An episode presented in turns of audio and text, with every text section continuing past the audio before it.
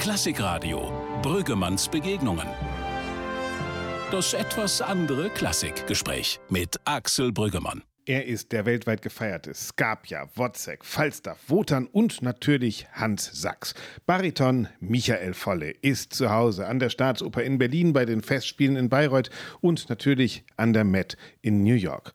Heute spricht er unter anderem über die Gesangsstunden bei seinem Lehrer, der Gesanglegende Josef Metternich. Dann ging er immer, tippelte er so unter dem rührenden Hirsch stand dann die CD-Anlage und dann sagt er, Junge, guck mal her, guck mal her, jetzt, da habe ich ein Silvio von 1950, guck mal. Und dann, ja, und dann kam die kleine Doris da und die habe ich auch mal geküsst und so. Und dann, hm, und dann geht, hm, hm, und dann, ja, und dann, und dann hört man ihn singen und es hat einen weggeblasen. Ja. Wenn er einen begleitete am Klavier, dann hat er so, Junge, sing mal, sing mal, Abendstand. Und dann hat er mit einem Finger so, bum, bum, bum, bum, auf den Flügel gehämmert, dass du kaum mehr singen konntest. Der Bariton Michael Volle, natürlich auch ein Opfer der Corona-Krise. Er fordert mehr Solidarität mit der Kunst und der Kultur. Mir ist sehr bewusst geworden jetzt, wie alleine wir Selbstständigen waren. Und da muss eine Regelung stattfinden, so wie für viele Ensembles im, in der Kunst generell, dass eine gewisse Sicherheit in unserem hochzivilisierten Gesellschaftssystem, dass das irgendwie möglich ist. Wie? Keine Ahnung. Mein Gast heute bei Brüggemanns Begegnung, der Bariton Michael Volle. Klassikradio Brüggemanns Begegnungen. Das etwas andere Klassikgespräch mit Axel Brüggemann. Ja, willkommen bei Brüggemanns Begegnung. Leider der zweite Corona-Talk nach Emanuel Czaknavorian. Jetzt mit Michael Volle. Ich sitze hier gemütlich in meinem Haus in Bremen und Michael, du in Kleinmachnow, glaube ich, oder? In Kleinmachnow im Südwesten von Berlin. Die Kinder gehen gerade ins Bett und ich sitze in einer ruhigen Ecke und freue mich sehr das gibt es, glaube ich, Corona mit Kindern und ohne Kinder. Ich glaube, das sind zwei komplett unterschiedliche Erfahrungen, oder? Wie meinst du? Also ich kenne Ich glaube, die ohne Kinder, die, die wissen gar nicht, was so. sie tun sollen. Und die mit Kinder, die sitzen abends da und denken, oh, lieber Gott, lass diesen Tag vorbei sein. Also ich, äh, gut, kann es auch geben. Ich muss sagen, ähm, es würde mir wahrscheinlich viel schlechter gehen, wenn ich, es hört sich jetzt ganz bescheuert an, wenn ich unsere Kinder nicht hätte. Oder ja. meiner Frau geht es genauso. Im Sinne von, unsere Kinder sind 10 und 8 und man kann sich gar nicht hängen lassen. Das weil stimmt, die Kinder können nichts dafür und die brauchen irgendwie noch ein bisschen von außen einen Halt oder irgendwas, ein Geleit und das versuchen wir ihnen zu geben. Natürlich auch mit Homeschooling, aber auch sonst, nicht mit Dauerbespaßung, aber das zwingt uns, uns nicht gehen zu lassen, hängen zu lassen. Nicht ver zu verwahrlosen, genau. Ja, so das hast du auch. gesagt. Nein, so geht es uns auch. Nein, und das ist ja ist total anstrengend, aber eigentlich, und es gibt überhaupt nichts Gutes an Corona, glaube ich, aber ein bisschen mhm. schon, dass man diese Zeit irgendwie total intensiv erfährt als Familie, oder? Also es ist bei das, uns jedenfalls so. Ich, also ich war in den letzten Jahren noch nie so lange zu Hause, am Stück. Ja. Ja. Natürlich, das, ist, das bringt ja unser Beruf mit. Meine. Frau ist ja auch Sängerin, Gabriela Scherer, die jetzt eigentlich am Durchstarten war und die noch viel mehr runtergebremst wurde. Und ich muss sagen, also unterm Strich nach, was haben wir jetzt, sieben, acht Wochen, ähm, also wir sind ein saugutes Team. Muss ich sagen. Das ist auch so was, was Corona zeigt, oder? Es zeigt sozusagen alles in, in, in, in so einem Brennglas. Das Gute wird besser und das Schlechte wird schlechter, glaube ich. Und das, also ich glaube, da gehen echt so Beziehungen, werden dann nochmal auf die Probe gestellt. Und wenn man dann sagen kann, wir sind ein gutes Team, hat man schon mal halb oh. gewonnen, ne? Hallo. Ich habe einen Freund, der ist äh, auch Arbeitsrechtler und ja. Rechtsanwalt. Und der hat mir heute gerade wieder gesagt, als wir eine Pause von einer Stunde hatten, weil wir gerade einiges zu reden haben wegen anderen Sachen, du, ich glaubst du nicht, in der Stunde habe ich drei Scheidungen reinbekommen. Ich glaube auch, in neun Monaten Kinder und Scheidung, ne? Also beides so, so oder so wird sein. Extrem, extrem, wohin man guckt.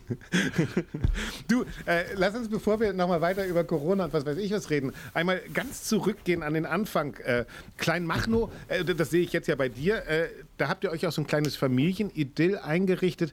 Würdest du sagen, deine, deine Kindheit als Pfarrersohn war auch sowas Idyllisches im Badischen in Freudenstadt? Moment, Moment. Freudenstadt ist nicht badisch. Oh, was ist denn das? Das ist gerade an der Ecke. Ist aber noch Württemberg. Ach was? Echt? Wobei oh, das ist natürlich der größte Fauxpas, den man gleich am Anfang machen kann. Also, oder? mir ist es wurscht, weil ich bin Ich bin Künstler. Aber natürlich. Verstehst du?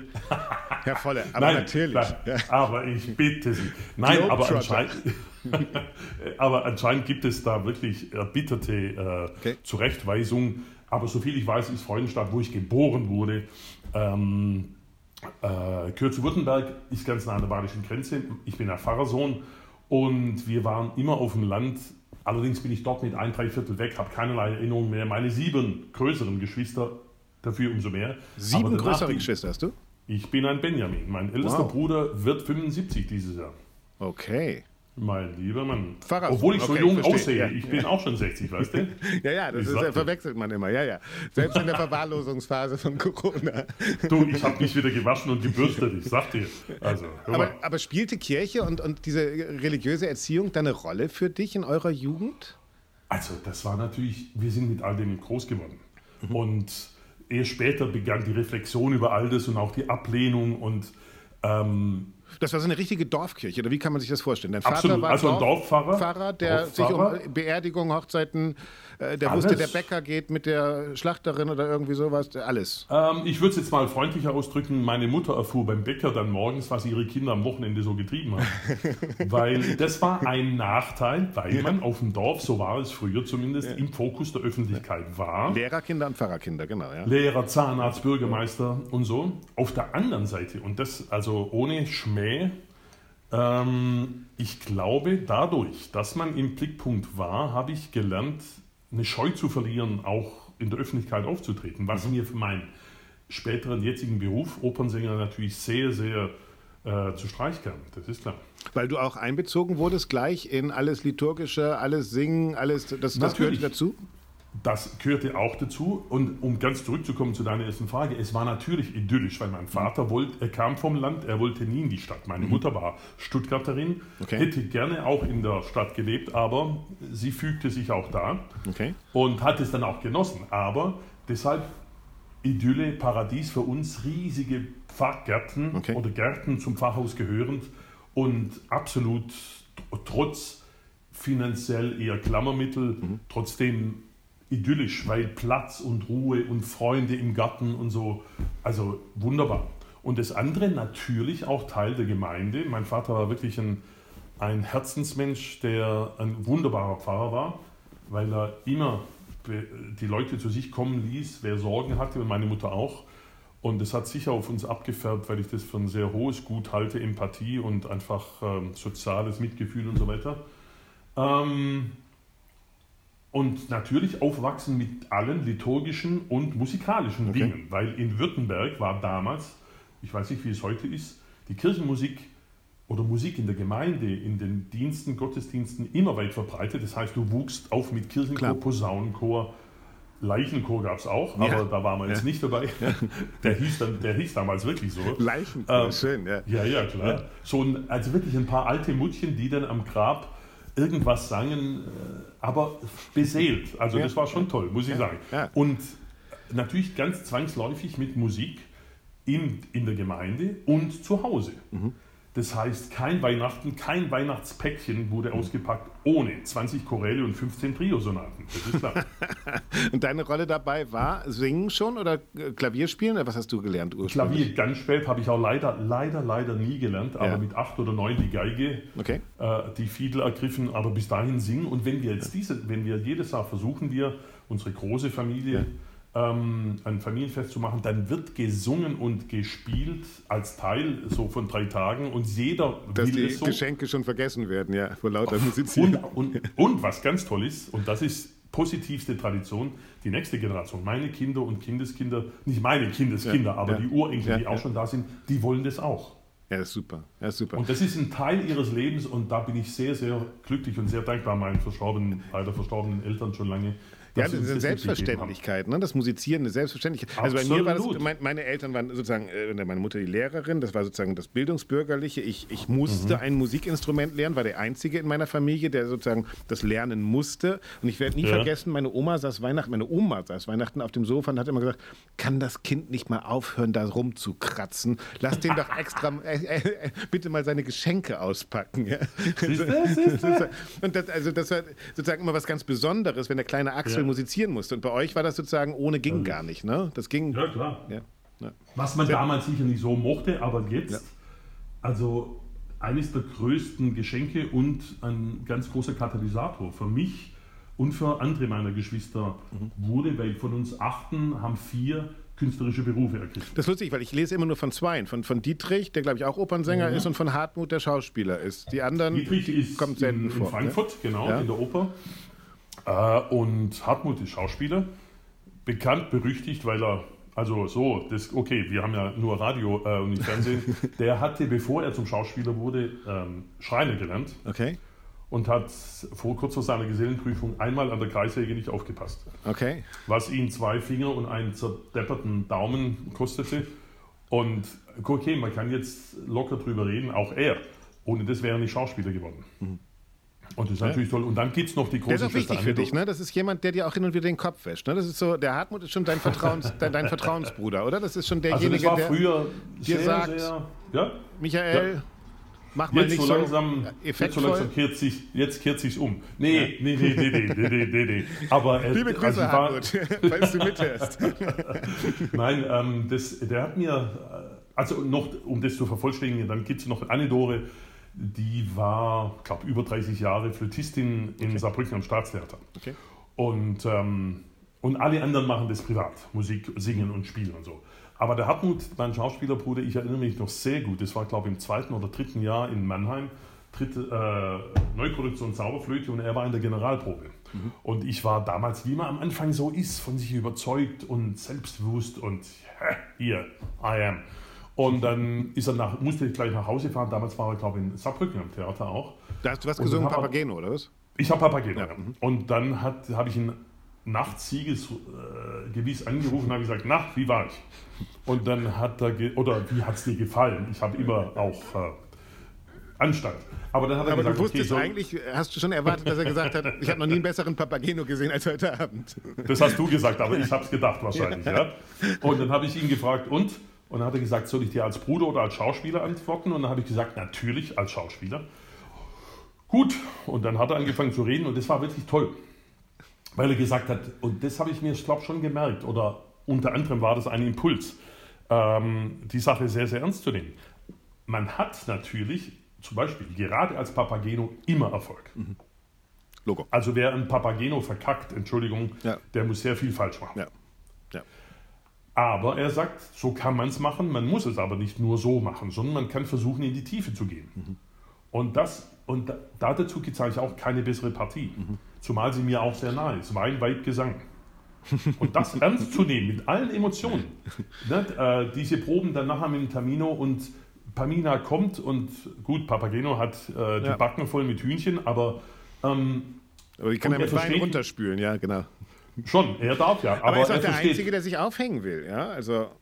Sehe da. Und er sagt zum Termino, du Depp. Da kommt diese Frau, die liebt dich, du liebst sie und du redest nicht mit ihr und sie liegt am Boden und heult sich die Augen aus dem Kopf. Was soll das?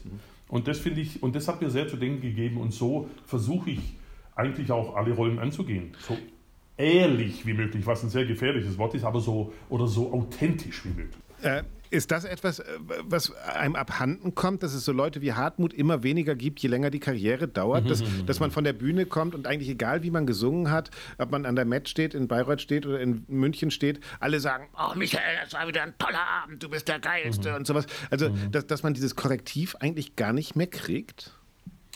Absolut.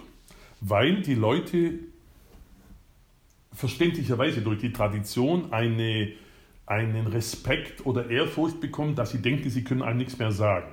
Obwohl man es selber eigentlich will. Weil auf der einen Seite, ich bin jetzt 30 Jahre im Operngeschäft, natürlich weiß ich immer besser, wie ich mich einzuordnen habe und spüre mich selber, sowohl gesanglich als auch sonst. Zweitens habe ich ein Korrektiv, meine Frau, wenn die dabei ist, die ist dann schon, äh, weil sie, nicht nur weil sie vom Fach ist, sondern einfach, weil ich das auch erwarte und sie Aber weiß lässt, das. sagt die wirklich alles? Ja. Vielleicht nicht, nicht direkt nach der Vorstellung. Aber die sagt dann schon, und das hat sie erst Ja, die weiß auch, wann bei- sagen kann, okay. ja, genau, weil Ja. Das, da, das ist natürlich auch nicht heikel. Da ist man auch nach 30 Jahren. nicht gefeit davon, dass es sofort nach der Vorstellung einem sauer aufstoßen mhm. würde. Aber es ist so, und deshalb zum Beispiel, es gibt an Opernhäusern fantastische Korrepetitoren. Mhm. Sprich, diese Pianisten, die die Proben begleiten, fantastisch, weil die mhm. aus, aus, der Partitur oft spielen und so klingen wie ein Orchester. Daran zeigt mhm. sich die Qualität eines Korrepetitors. Und ich gehe immerhin, sei es in Zürich, in New York, in London oder in Berlin oder sonst wo und sage, ne, Junge, Mädel, bitte sag mir alles, was mhm. dir auffällt, weil mhm manchmal verliere ich doch ein bisschen Kontakt oder Gefühl und dann bin ich froh über gut gemeinte Kritik. Weil 100 Prozent. Aber im, in der Regel sagen Sie doch, äh, du, Michael, im Gegensatz zu all den anderen Baritonen, du machst das mit diesem Skapia, mit dieser Phrasierung so toll. Ja, also eigentlich ist das doch, ja. also wir leben schon in einer Beschisswelt ja. eigentlich, oder? Ja, aber wenn man dann einfach überzeugend zu jemand kommt und sagt, ich brauche das, bitte hab mhm. keine Hemmungen, mach das, dann machen sie es, wenn sie einen mögen mhm. oder wenn sie sich trauen. Ja, lustig. Oder ne? ich mache es sowieso mögen, mit denen. Sie, genau, ja, das ist wichtig. Ja. ja. und das ist gut, aber das muss auch jeder für sich selber entscheiden. Mhm. Das ist, weil es bringt doch auch nichts, wenn man äh, nur gebauchpinselt wird und dann irgendwann plötzlich ganz tief fällt, weil die Fallhöhen sind enorm bei uns. Würdest du sagen, du bist jemand, der kritisch mit sich selbst ist, auch? Ja, also in dem Sinn, dass ich, wenn mir was abkracht, wenn ich eine Phrase nicht durchziehen kann, wenn ich unaufmerksam bin, wenn mir viele Textfehler passieren. Das kann passieren. Oh Gott, wir sind keine Maschinen. Aber das merke ich dann und dann ärgert es mich auch. Was ganz gefährlich ist, weil wenn man im Moment sich darüber ärgert und noch weiter singen muss, geht es erst recht in die Hose und das ist blöd. Aber das ist Professionalismus und den entwickelt man und naja. Jetzt sind wir ja schon wieder in der Opernwelt. Lass uns noch mal ganz kurz zurück aufs ja. Land in die Pfarrei gehen. ja, äh, du hast eben schon angedeutet, irgendwann hast du das auch mal hinterfragt und äh, kritisch hinterfragt, diese ganze Glaubensgeschichte und was weiß ich was. Was war ja. denn da der Ausgangspunkt?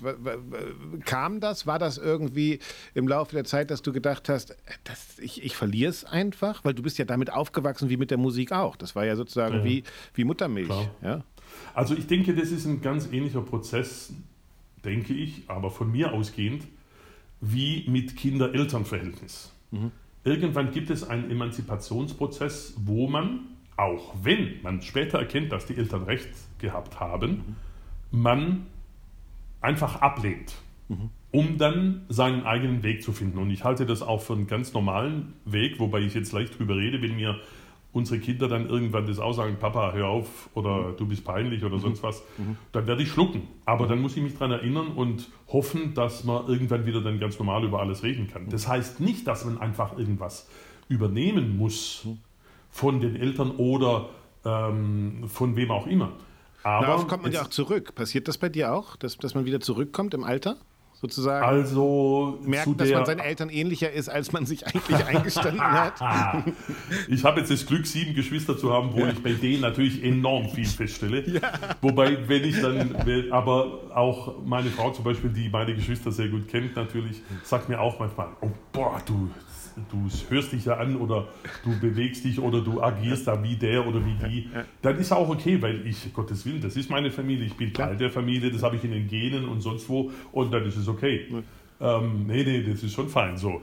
Aber was die Religion angeht, ich halte, ich würde mich nicht als religiös in dem Sinne, wie ich aufgewachsen bin, bezeichnen. Mhm. Als Protestant und äh, so einer Monokirche und so irgendwie zugehörig oder sondern ich habe eine, ich, Gott, das, da findet jeder seinen Begriff, einen Spiritualismus ähm, oder eine Gläubigkeit, eine Öffnung nach oben, was weiß ich. Also ich, mir ist sehr bewusst, dass es mehr gibt als das, was wir sehen und fühlen.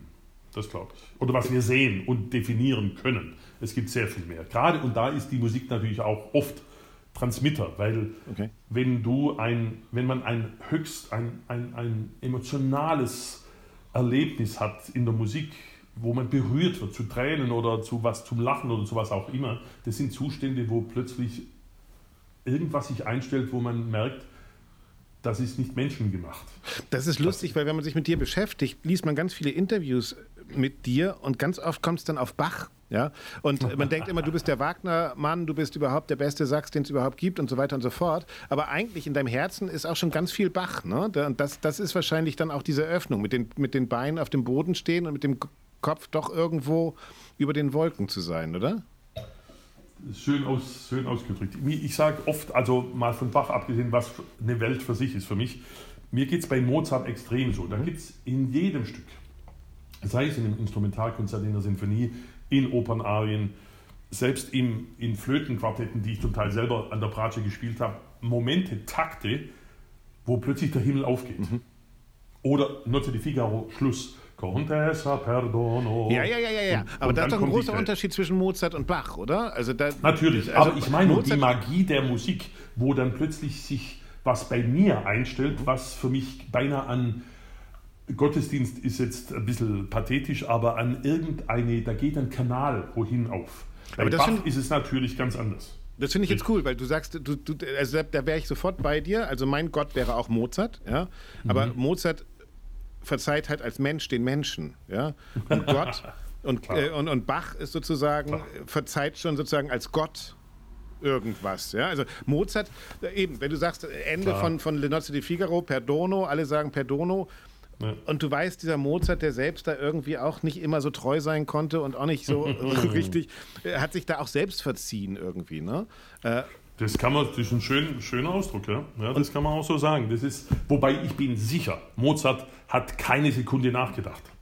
So wie in nein, diesem nein, nein. über alles geliebten Milos Forman-Film, mhm. wenn, er, wenn er da so schreibt und, und dann danach kichert und seine dreckigen Verse macht und dann wieder sauft und äh, Mädels nachschaut und so. Und dann muss er einfach schreiben, weil das ja. in ihm war. Der war nicht von dieser Welt. Und Bach auch nicht, aber natürlich andere Zeit, andere ähm, Sozialisation, andere, andere Biografie. Was wir reden über den Glauben. Also der, ich glaube, bei Bach Natürlich. war der Glaube schon auch dieses, dieses, dieses, Koordinatensystem. Ja, also da war, ja. da, da, war sozusagen Harmonielehre auch ein Gottesbeweis schon fast, ja, so ein mathematisches ja, Weltformelsystem, wohingegen eben Mozart da ist, hat sich Gott einfach offenbart, ja. Der hat einfach, das ist, was man Genie nennt. Ne? Das war eins der, der lustigsten Erlebnisse als Journalist für mich war, ich war in der, in der in Berlin in der Staatsbibliothek und habe die Partitur der Zauberflöte gesehen. Und die mm. haben das mm. Problem, dass die momentan oxidiert. Und zwar am Ach, Ende. Und sie oxidiert mm. dort, wo, Achtung, Tinte war teuer und man musste zur, zur Apotheke gehen, um Tinte zu kaufen. Und wenn Mozart abends irgendwie im Flow, Flow war, hat er den, die Tinte mit dem Rotwein verlängert. Und überall, wo Mozart ein bisschen beschwipst komponiert hat, oxidieren jetzt die Noten, weil die sozusagen mit Rotwein gestreckt wurden. Ja, das ist, ist Mozart. Ja? Also du das siehst immer den, den Promillgrad eigentlich in der Handschrift von Mozart. Ist das toll, ist das schöne Anekdote. Also das ist wirklich traumhaft. Aber Bach ist halt, Bach ist wirklich, natürlich bin ich damit groß geworden und mit ganz vielen Stücken verbinden sich unfassbare Ereignisse äh, oder Erlebnisse, was weiß ich. Äh, was haben wir da? Mollmesse oder was, was, was, was sind die äh, Schlusschoral Johannespassion. Ja. Okay. Ach Herrlas, dein lieb Engelein. Ne? Nach mhm. diesem fulminanten. Schlusschor mhm. kommt dieser Choral. Und den haben wir oft gesungen, auch zum Beispiel als ein, ein Neffe von, äh, ein Cousin von mir leider sich das Leben nahm. Und bei der Trauerfeier sangen wir das. Und dann sang ich kurz nach dem Tod meines Vaters, anno 97, mit den Winsbachern in der Meistersingerhalle in, in Nürnberg äh, Johannespassion. Und es war schon schwer genug, diese mhm. unfassbare Musik nach diesem mhm. emotionalen oder mit diesem ganzen emotionalen Paket. Und im Publikum, ich weiß, ich immer suche, wenn, ich, wenn Freunde da sind oder Familienmitglieder, dann suche ich die am Anfang und dann gibt es viel Augenkontakt und man lächelt und so. Und in dem Fall war es meine älteste Schwester Elisabeth mit ihrem Mann und die saß da. Und dann bei dem Schlusschoral, ich musste obwohl ich mich nie Tränen schäme, meiner Tränen schäme. Mhm.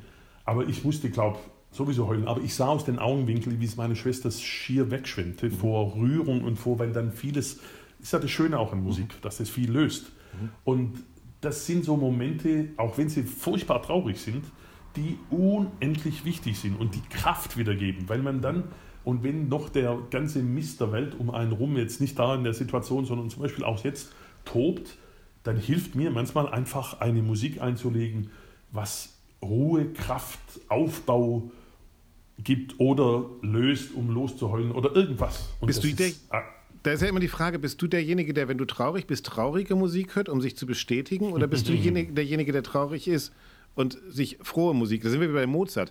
Mozart hat seine lustigste Musik geschrieben, kurz nachdem seine Mutter in Paris gestorben ist, ja? wo alle denken, jetzt schreibt er irgendwie was Requiemhaftes mhm. und dann schreibt mhm. er irgend so ein lustiges Menuett. Ja? Also das ist sozusagen total Schizo. Ja? Nee, ich bin Erster. Erster ich auch. Äh, sich ertränken im eigenen, im eigenen Leid. Ich oder? erinnere mich noch als eine meiner wichtigsten Personen oder eine der ersten wichtigen Personen, meine Geigenlehrerin damals, als die starb an Krebs, habe ich mir Barry Manilow eingelegt. Ja. Ich bin ein absoluter Romantiker. Und gerade solche Musik wie diese Barry, ist, Barry Manilow ist, äh, hat auch ein bisschen an der Waffel. Aber die Musik, die er gemacht hat, für mich mhm. ist sie traumhaft und so super harmonisch und romantisch. Mhm. Und das brauche ich und das, danach geht es mir besser. Aber ihr habt ich gestehe es. Ja, ich, ich finde das total, also ich glaube, da können sich, also inklusive mir, viele drin wiederfinden.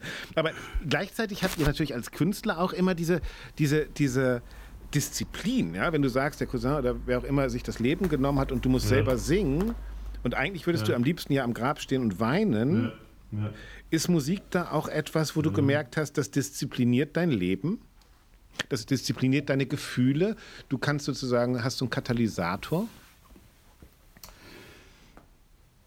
Ich bin prinzipiell, ich bin kein Intellektueller und kein wissender Sänger zum Beispiel, sondern ein intuitiver Bauchmensch, Sänger und habe deshalb nie sehr diszipliniert meinen Beruf angegangen, sondern ich habe wahnsinnig viel Glück gehabt, vielleicht die nötige Portion Begabung und Intuition, habe dann natürlich Learning by Doing und jetzt rückblickend Sachen kapiert und verinnerlicht und dann auch getan und dann auch die Disziplin an den Tag gelegt, aber vieles unbewusst, dass ich dem Druck standhalten kann oder den Anforderungen, die Anforderungen sagen, Ich glaube, du merkst es nur einfach nicht. Also wenn man an dem, der Position ja, ist ja. und in dem Punkt ist, in dem du singst, dann musst du diszipliniert sein. Ja? Dann, dann, das Irgendwo, geht ja gar nicht ja, anders. Aber, ja? Also, aber das ist, glaube ich, auch so ein Wesenszug, den ich bekommen habe, mhm.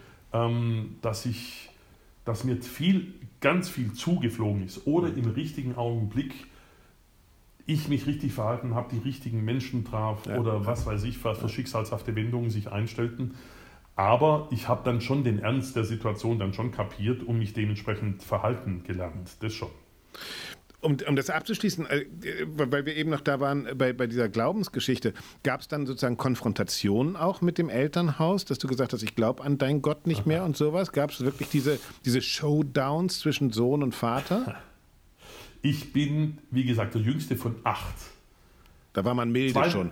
Da kannte man da das schon war, alles. Ja, und andere haben die Kämpfe schon ausgetragen. Okay. Zwei meiner Brüder, Hartmut und Dietrich, die, äh, der mhm. Schauspieler und der Künstler, Jahrgang 53 und 55. Okay. Das waren so die 68er dann auch oder spät 68. Du bist Jahrgang 60, da, muss man dazu sagen, ja? Ich bin Jahrgang ja. 60 und die haben wirklich enorme Kämpfe mhm. gehabt, geführt und haben einfach da dann, ich habe auch mich ganz früh aushäusig orientiert. Okay. Durch Kontakte über das Geigen in so Musiziergruppen habe dann beinahe eine Ersatzfamilie gehabt. Nicht, weil ich meine Eltern nicht mehr mochte, mhm. sondern weil ich da einfach Gleichaltrige fand mhm. und dann gab es gar nicht mehr diese Reibereien. Mhm. Und ich habe dann später auch irgendwie gar nicht, ich habe schon meine Diskussion geführt mit den Eltern, aber habe irgendwie auch intuitiv wahrscheinlich, ohne das als Vorwurf an meine Geschwister zu meinen, irgendwie sie gelassen. Mhm und habe die Kämpfe dann mit anderen ausgefochten. Haben deine Eltern denn noch Teil gehabt an deiner, am, am Anfang deiner Karriere? Mein Vater ist leider 97 schon gestorben ja. und ich habe so 90 früh? mit der Oper angefangen. Ja. Das heißt, ähm, er hat jetzt nicht mehr die, so, weil ich so das Gefühl hatte, Ende der 90er, so mit meinem Engagement in Zürich, damals 99, ging dann so ein ziemlicher Ruck mhm. durch einiges und äh, hat dann diese Sachen nicht mehr mitbekommen. Ähm, meine Mutter ein bisschen mehr, aber sie waren auch noch in Opernvorstellungen und aber auch in Konzerten. Am Anfang war es natürlich so, ähm, Oper, Theater, hm, das war schwierig, das war bei einer Halbwelt und gefährlich. Mhm. Kirchenmusik war prima, mhm. ähm, vor allem für meinen Vater und so. Aber später hat er doch sich im Alter wahnsinnig geöffnet und wurde milde und auch toleranter Mhm. und hat sich auch vielen Sachen gestellt. Weil im Theater, Schauspiel, da geht es ja manchmal noch viel härter zur Sache Ja, als bei uns. Ja. Und da wird man auch dann angesprochen und so. Und da muss er einige schlucken, aber muss, hat erstaunlicherweise sehr viel gelernt, muss ich sagen. Klar, wenn das die Kinder sind, öffnet man sie. Glaubst du, äh, das ist lustig, weil äh, vor einigen Monaten hatte ich Annette Dasch in dieser Sendung und die hat gesagt, sie, ihr Vater ist auch sehr früh gestorben und sie hat gesagt, sie setzt sich sozusagen die Toten aus der Familie immer in die letzte Reihe im, im, im, im Opernhaus. Äh, äh, das ist ja auch so eine Gretchenfrage, dann, ob man glaubt oder nicht. Glaubst du, die kriegen das noch mit, deine ganze Karriere? 100 Prozent. Auch meine, ich habe meine Frau vor zwölf Jahren, war ja schon mal verheiratet, habe zwei große Töchter, 26, 23, mit meiner ersten Frau. Und dieses große Glück mit meiner Frau jetzt und den, äh, unseren Kindern jetzt, die haben, hat auch meine Mutter schon nicht mehr mitbekommen, ähm, weil sie dann am Schluss ihres Lebens auch äh, irgendwo in einer anderen Welt war, leider. Ja. Aber ich bin ganz sicher, das glaube ich, dass sie sehr viel mitbekommen, wo auch immer und wie auch immer, aber das kriegen sie mit, das glaube ich. Guck, da ist es nämlich doch dann wieder vielleicht ein ganz großer Himmel, unter dem wir alle leben. das ist doch schön. Absolut. Ja, das das glaube ich. Das glaube ich. Okay, irgendwann musste mal, jetzt lassen wir mal diese, diese Pfarrei da äh, hinter uns, ja. Und, und, und der Michael Volle zieht in die Welt, hast schon gesagt, schon relativ früh irgendwie in dieser Musikszene da dich abgekoppelt. Äh, und dann war irgendwann mal klar, jetzt werde ich Sänger. Und einer deiner Sänger, äh, deiner Lehrer war Josef Metternich, richtig? Es, ist, es gibt, das habe ich vorher schon ein bisschen angesprochen, jeder, oder ich kann nur von mir ausgehen, aber ich glaube, das geht vielen so, es gibt so Initialzündungen oder Personen, die, wenn man rückblickt, unglaublich entscheidend waren. So war es damals bei meiner Geigenlehrerin und dann, weil Metternich, ja, der zweite war Manfred Schreier, damals Kirchenmusikdirektor in Stuttgart, der, als ich 79 die erste Landesmusik, Landesjugendchor äh, Phase mitmachte in Baden-Württemberg mit Gott hab selig Wolfgang Gönnwein und dann noch Manfred Schreier, der an der Stiftskirche Stuttgart Kantor war und Professor in Trossingen. Und mit dem habe ich mich dann auch angefreundet, mit meiner damaligen Lebensgefährtin. Wir waren in dem Landesmusikchor, im Landesjugendchor. Und da, nach der Schule ging ich auch zu ihm in den, in den Chor des Markus Vokalensemble und gründete 1995 die neuen Vokalsolisten. Ah, Das ist das bedeutendste Vokalensemble für neue Musik in der Zwischenzeit. Meine damalige Lebensgefährtin ist Geschäftsführerin in der Zwischenzeit und wir haben das am Küchentisch bei ihm zu Hause gegründet und der war maßgeblich beteiligt, auch durch diese neuen Vokalsolisten, dass ich irgendwo unbewusst ersten Gesangsunterricht bekam, Beziehung oder Erfahrung mit Singen und dann ich, fing ich auch verlegenheitsmäßig an, ein Pädagogikstudium, weil nach dem Zivildienst, was ich in einer sozialtherapeutischen Einrichtung gemacht hatte, Ja. das hat mich sehr beeindruckt und dann wollte ich äh, Sonderschullehrer werden. in deinem Jahrgang auch noch nicht so einfach, oder? Zivildienst zu machen. Oder war das, ist das schon bei dir schon durchgewunken worden? Drei Verhandlungen. Ich, wenn ich da durchgefallen wäre, hätte ich ins Gefängnis gewusst.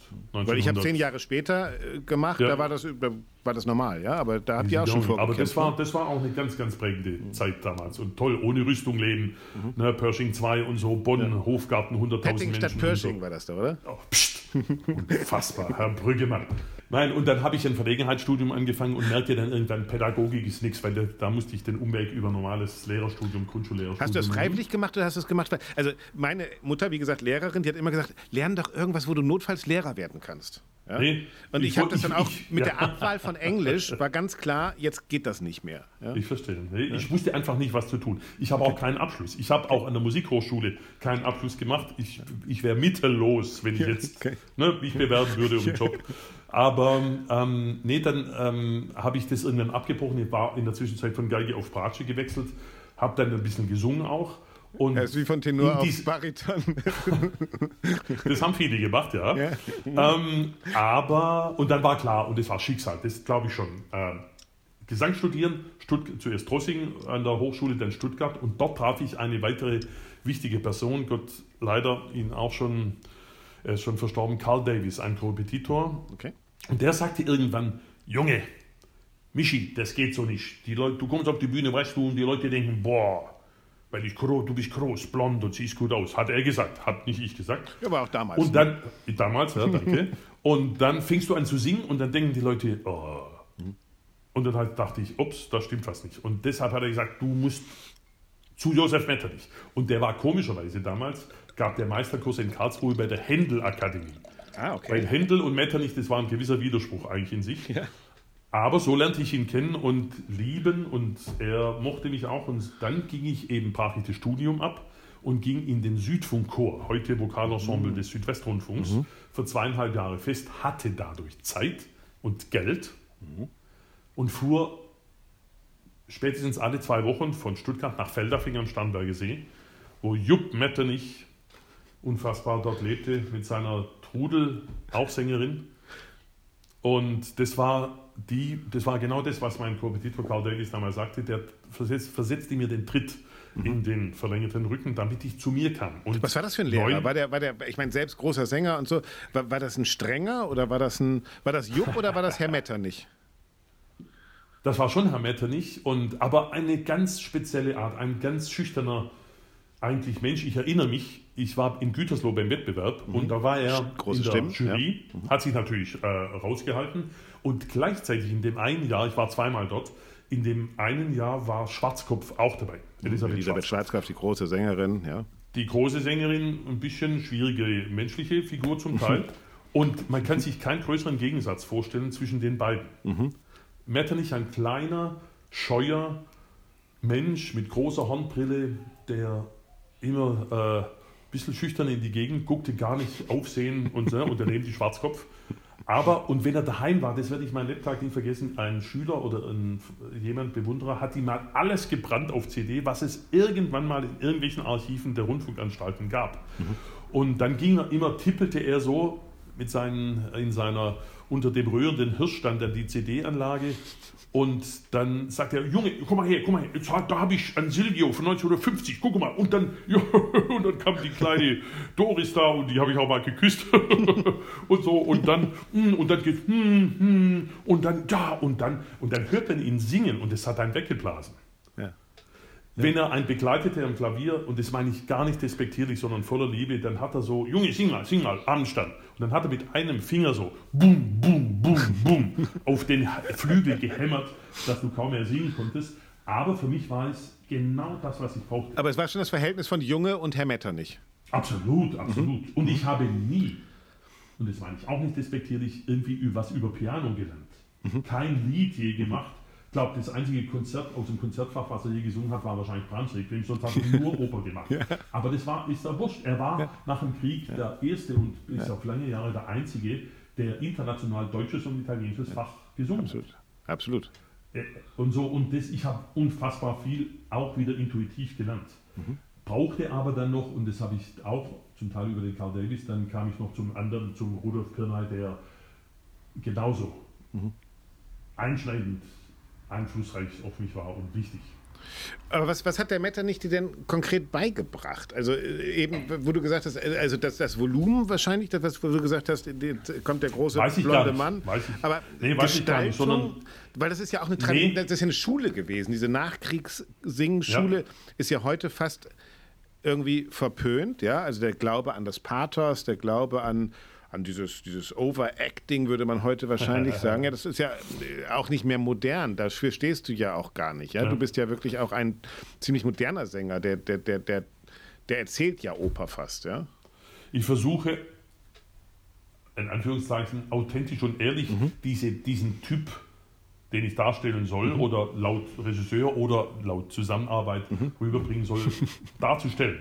Aber also es war für mich, andersrum gesagt nochmal, meine Schwächen, meine große Schwäche war, ich habe vieles im Kopf gehabt, aber nichts im Hals. Ich kam aus der Kirchenmusik, habe auch dementsprechend gesungen. Da hättest du Journalist von- werden können. Ja. Oh, Husla, holla. Ja gut, da reden wir jetzt nicht drüber oder später. Aber ähm, von daher kommt natürlich auch meine, nicht Schwäche, sondern was ich für wichtig halte, nämlich die Bedeutung des Wortes, des gesungenen Wortes. Auch in der italienischen Arie, wo es zum Teil 20 Mal wiederholt wird. Es hat schon seinen Sinn. Und also soll man es auch verstehen, aber nie auf Kosten der Linie, der Melodie, der, der Phrasierung und sowas. Und das musste ich lernen und immer mehr, vor allem als es dann auch ans italienische Fach ging. Wobei auch das sogenannte deutsche Fach immer bel canto sein muss, im Sinne von so schön wie nur irgendwie möglich gesungen. Okay, jetzt sind wir in der Abteilung die ultimative Lobhudelei für Michael Volle, weil jetzt habe ich was zu sagen. Pass auf. Weil, Oh das, nein, weil das, das, das, das finde ich total interessant. Weil ich finde, du bist einer der wenigen Sänger, die wirklich musikalisch, aber ich, ich kann es jetzt gar nicht ausdrücken, aber schauspielerisch fast singen, ja. Äh, aber trotzdem eben mit diesem musikalischen Bogen. Und das unterscheidet dich dann doch schon von jemandem wie Josef Metternich oder sowas, in dem das Pathos noch so eine Schicht der Unglaubhaftigkeit irgendwie darüber legt.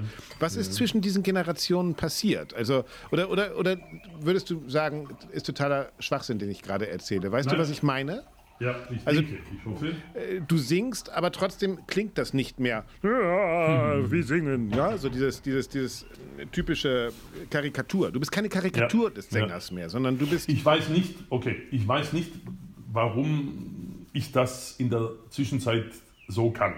Aber, weil du, das, weil du jetzt das Wort der Karikatur auch äh, gerade erwähnt hast, ich habe neulich erst mit jemandem gesprochen, als es darum ging, ja, auch um diese Sängerdarstellerei oder singender Sänger, singender, ähm, Schauspieler? Ja. singender Sänger, schauspielender Sänger oder so.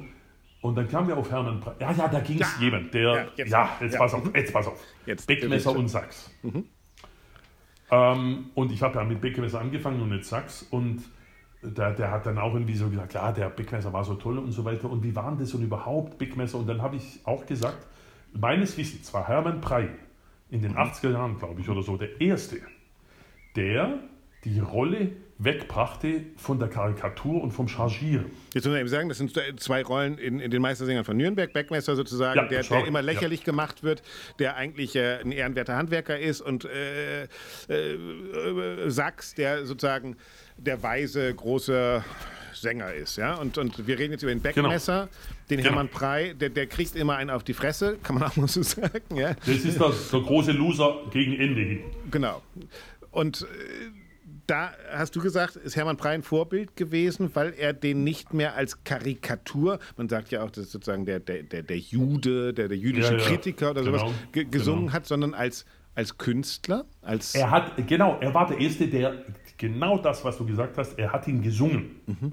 Und Beckmesser ist eine schweineschwere Partie, weil Wagner, dieser Hund, dieser geniale Hund, ihm unfassbar viel Parlando-Text in den Mund gelegt hat und gleichzeitig aber auch tolle Phrasen. Und zum Beispiel im zweiten Akt, wenn er diese, sein Werbelied für die Eva dann dem Sax vorsingt und Sax macht sich einen heilen Spaß draus, hinter 40 ihn auflaufen zu lassen, das ist gesanglich wahnsinnig gefährlich, weil man sich auch sehr schnell versinkt, weil man immer hektischer wird vom Spiel her und trotzdem ganz noch große Sprünge sind da drin, das ist fast schon Hammer. atonal. Ja? Ja? Genau. Und ich weiß nicht, ich habe mir nicht viel alte Aufnahmen angehört, oder fast kaum welche, aber mir wurde gesagt, dass eben bis Prey in den 80er Jahren ähm, die Rolle irgendwie verkam zu einer Karikatur. Und das ist einfach, das war, das war nicht richtig. Und er hat die auf ein hohes künstlerisches Niveau gehoben. Und das finde ich einfach, das war ganz toll und es hat mich sehr beeindruckt, weil man jede Rolle, es gibt keine Rolle, die man nicht singen muss. Natürlich gibt es in der neuen Musik jetzt auch, äh, in der, bei äh, zeitgenössischer Musik oftmals, muss man Ja. die, die singende Weise verlassen, das ist klar. Aber, und man darf auch in manchen Rollen den Belcanto verlassen zur Unterstützung des Affekts oder der Emotion. Aber die Grundlage muss immer das Schönsingen, das, der Belcanto sein. Und das finde ich, das find ich cool, dass du jetzt äh, Hermann Prey sagst, weil das Lustige ist, bei Hermann Prey ging es ja auch andersrum. Ja? Also wenn Hermann Prey dann ein Volkslied gesungen hat, das war ja noch die große Zeit, in der äh, einer wird gewinnen oder sowas, die großen ZDF-Shows, da trat dann der Opernsänger auf und musste irgendwie ein deutsches Volkslied singen, am Brunnen vor Ja. dem Tor oder was weiß ich was. Und der hat da immer Kunstlieder draus gemacht. Ne? Also der hat sozusagen aus Scheiße Gold und aus Gold sozusagen äh, äh, nicht Scheiße, aber Ja. aus Gold sozusagen äh, was Griffiges gemacht, was Menschliches gemacht, ja. Also das finde ich, das ging ja bei Hermann Prey ging das ja wirklich in beide Richtungen irgendwie lustigerweise. Absolut. Ne? Es ist eine, ein absolut, aber was das Tolle ist, er war er selber. Mhm. Und er ist sofort erkennbar. Manchmal für jeden Ja. Muss jeder selber entscheiden. Manches genial, manches weniger. Da So sieht man ja auch, dass, dass Interpretation ist eine Sache von Zeit auch. Ne? Das ist immer eine Sache Ah, von hallo. Zeitgeist. Sonst bräuchte man dich Natürlich. ja auch gar nicht. Sonst würde man immer nur Hermann Prey hören und sagen, so, ja, wir bleiben immer in Zum den Beispiel. 60er Jahren hängen. Ja, aber das, Das ist klar, und das war auch damals, das fand ich auch sehr interessant, als ich mich damit beschäftigte, die beiden Antipoden quasi, Fischer Disca und Hermann Prey zu erleben. In dem Ponell-Film Figaro sind beide vereint. Und eine, ein größerer Gegensatz gibt es ja gar nicht. ja, ja, genau. Und ja. gar, völlig, wert, völlig wertfrei gesagt. Genau. Und das ist gut, aber man darf sowieso, um das nur ganz kurz zu schreiben, nie versuchen, jemanden zu kopieren. Das wäre völlig falsch. Man kann sich inspirieren lassen. Ja, aber jetzt, weil du auch beim, beim Stimmenwettbewerb dabei warst, wenn ich heute, ich sitze ja auch in einigen Jurys da drin, ja, wenn ich äh, besonders Sänger aus zum Beispiel Korea oder sowas sehe, da, und, und die singen dann die Auftrittsarie äh, des Figaro äh, in, in, in, in, vom Barbier von Sevilla, da, da denke ich, jetzt steht Hermann Prey vor mir, wenn du die Augen schließt. Ne? Also da, das passiert schon doch auch noch. Ja, ne? klar, das kann schon. Und ich, äh, das ist auch okay, wenn man am Anfang versucht, beinahe irgendwas zu, ja, nicht zu kopieren, oder, aber ja, okay. Ja, man findet es ja auch aber nur man, geil. Man findet es ja auch einfach eigentlich erst Ja. mit 25 gut. Ja, Ja, ich- und dann muss man irgendwann, und das macht dann, glaube ich, die Klasse und die, die, die spezielle Aura eines Sängers aus, wenn man zu sich selber findet und dann ist man eben XY und nicht Hermann Prey oder nicht Lucia Pop oder nicht äh, Maria Callas oder sonst was. Weil es gibt, Genau. nie, es gibt nie zwei gleiche. Nein, genau. Und, äh, Nee, und das ja. ist auch gut so. Ne? Und wie du sagst, mit. Fischer Diesker und Hermann Prey, zum Glück gibt es beide. Ja? Wäre ja auch doof, wenn es. Ja, klar. Ja, also es Ja. muss auch 1860 München und Bayern München geben. Also sonst, sonst funktioniert halt auch Ja, Fußball wobei nicht, das im ne? Zusammenhang mit Prey und Fischer Dieskau jetzt ein bisschen schwierig ist. Na, ich. 1860, glaube ich. Aber egal. Oh, bitte. Ja, nicht, weil es zweite Liga ist, sondern na, ich, aus der Nummer komme ich nicht mehr Dritte. Äh, Dritte, dritte oder? jetzt inzwischen, ja. Okay, dritte. gut, Bleiben wir bei der Oper, bleiben wir meinetwegen bei Beckmesser. Weil das ist, glaube ich, das erste Mal, dass wir beiden uns auch getroffen haben. Das weiß ich noch, das war eins der ersten Oh. Public Viewings in Bayreuth. Katharina Wagners äh, äh, Meistersinger-Inszenierung. Erste Inszenierung in, bei den Bayreuther Festspielen. Da hast du den Beckmesser Oh. gesungen. Oh. Äh, und genau das gemacht, was wir jetzt besprochen haben. Der Beckmesser war da der eigentliche Gewinner des Abends mit diesem, mit diesem T-Shirt an, das weiß ich noch, Back in Town oder sowas ähnliches. Ne? Genial, Ja? genial. Äh, wo man ja auch denkt, oh, okay, aber eigentlich entsprach die Regie damals von Katharina Wagner genau dem, was du jetzt eigentlich erzählt hast, oder? Absolut. Das Stolzing und Sachs, die kamen einem vor wie aus der Hitparade oder aus dem Volksmusik, auf, aus dem Musikantenstadel. Mhm. Ja, sagen so ein Angepasst und so. Alt-68er, glaube ich, sogar noch, ne? so Genau. ein Besserwisser. Dann Am Ja. Anfang, aber am Schluss dann auch ganz korrekt und äh, der Stolzing dann auch so eine Barde Mhm. äh, der, naja, welcher Kunst auch immer und so und der innovative Künstler dann der Beckmesser. Das war toll zu machen. Ich f- fand, dass es nicht 100% aufging, aber das war wurscht. Mhm. Es war ein Aspekt und der war zu machen, zu erarbeiten, grandios. Waren das deine ersten Klar. Bayreuther Festspiele eigentlich damals? Das war 2007, 2008 das erste Mal. Ja. Und seitdem äh, immer wieder, immer noch im, Nein, im nein, immer, nein, naja, aber immer noch im, im, im äh, Meistersingern Ja, und seit äh, 2017 in der Barry und jetzt Kosky leider und inzwischen als Hans dieses Jahr nicht. Ja, leider dieses Jahr nicht. Ja. Ich werde oft gefragt, ob ich nochmal Beckmesser singen würde. Und ähm, ich, ich, auch da möchte ich keine Sekunde missen, weil das war wirklich Mhm. tolle Erfahrung. Mein erster, meine erste Meistersinger 2004, glaube ich, oder so, in Zürich mit José van Damme als Sachs Mhm. und Peter Seifert, Petra Maria Schnitzer, Matti Salminen, Christoph Strehl Mhm. und Franz Welser Möster, Nikolaus Lehnhoff. Also Das ist so lustig. unfassbar. Ne? Franz Welser Möst war der Erste in diesem Podcast, der mitgemacht hat, der sich an diese Zürcher Zeit, da war Beschauer, Kaufmann, Du. Äh, also das ist das war diese frühe Pereira Welser Möst Zeit, das, da war Zürich, war ein generationsübergreifendes Haus. Ne? Du konntest von den Alten lernen, ihr Jungen seid gekommen. Das muss der Hammer gewesen sein, oder? Ist, für mich war es, also auch das ein Mosaikstein meines Glückes in diesem Beruf und im Leben überhaupt, dass ich dann auch bereit war, fähig war. Ich habe schon mal in Zürich vorgesungen, da hat es nicht geklappt, Gott sei Dank. Und ein paar Jahre später dann auf 99 hin und dann war ich acht Jahre im Ensemble und habe Unglaubliches erlebt. Mit Edita Kuberovan, Bellini gemacht und mit Laszlo? Margot Tapin selig und also Sachen und DVDs. Das hat Franz und- Welser Möst gesagt, mit Mirella Freni, die konnte sich wünschen, was sie wollte. Und das Oh. war auch alles eigentlich scheiße, aber dann hat sie gesungen und irgendwie haben alle gemerkt, okay, da lernen wir jetzt gerade was, ne? Unglaublich, ja. unglaublich. Also das war auch, muss ich sagen, Alexander Pereira, über jeden gibt es tausend Meinungen. Für mich war es auch das ein absoluter Glücksfall. Diese ja. acht Jahre. Ja. ja. Also kann man schon sagen, dass das auch, nee, weil ja heute reden viele drüber. Ich glaube, das Geheimrezept war tatsächlich, viele junge Leute zu haben und viele alte, die Legenden ja. waren, von ja. denen man auch wirklich lernen konnte. Und das hat ja. sich sozusagen in diesem, da stand keiner niemandem im Weg, sondern alle haben irgendwie Interesse an dem anderen gehabt, oder? Absolut. Und so hat es bei mir auch schon angefangen. 90, mein erstes Haus war Mannheim. Damals mhm. berüchtigt für den größten Spielplan, tausend verschiedene Opern, und also ist auch sehr fragwürdig, wurde mir erzählt, mhm. ich sang 132 Vorstellungen in der mhm. ersten Spielzeit. Mhm. Allerdings vom zweiten Gefangenen Fidelio, acht Takte, aber. Naja, aber jeden dritten ne? Tag auf der Bühne. Sowas. Und dann bis hin zum Figaro natürlich Figaro auf Deutsch. Also das ist dann schon, und ich habe es überlebt, weil auch damals, das muss ich auch sagen, mit kleinem Seitenhieb auf manche nicht mehr so guten Zustände heutzutage, damals gab es auch noch Leute an den Häusern, die auf ein Acht gegeben haben. Ich musste nie über Fach singen, Mhm. Und die wussten genau, wo sie mich einsetzen können. Mhm. Und ich habe dadurch Learning by Doing wirklich, also das war, ich habe auch das. Nee, ich finde, das ist ein großes Thema. Ja, also ich finde, das ist ein großes oh, ja. Thema, weil das war schon eine goldene Zeit. Ja, also als, als es noch Absolut. Intendanten und Generalmusikdirektoren gab, die bewusst Sänger geholt haben, ja. sie nicht überfordert, ja. aber gefordert haben und irgendwann auch gehen lassen haben. Das gibt es ja heute nicht mehr, oder? Nicht also welches, so. welches damals, Haus wäre heute noch so ein Haus? Also mir in Deutschland fällt mir eigentlich also das normale Stadttheater tut es nicht mehr. Das hat kein Ensemble mehr. Das holt sich dann noch die große, ja, die Tosca, die, die Violetta ja, aus, aus, aus La Traviata, die kommen alle als Gäste. Also ich glaube und ich weiß noch, Christoph Albrecht hat, deshalb bin ich 2007 auch nach München gegangen, der damals designierter Intendant war. Mhm was dann aus verschiedenen Gründen nicht hingehauen hat, der wollte ein Ensemble aufbauen. Mhm. Mit Jonas Kaufmann, Juliane Banze, Franz Havlata, ich und andere, mhm.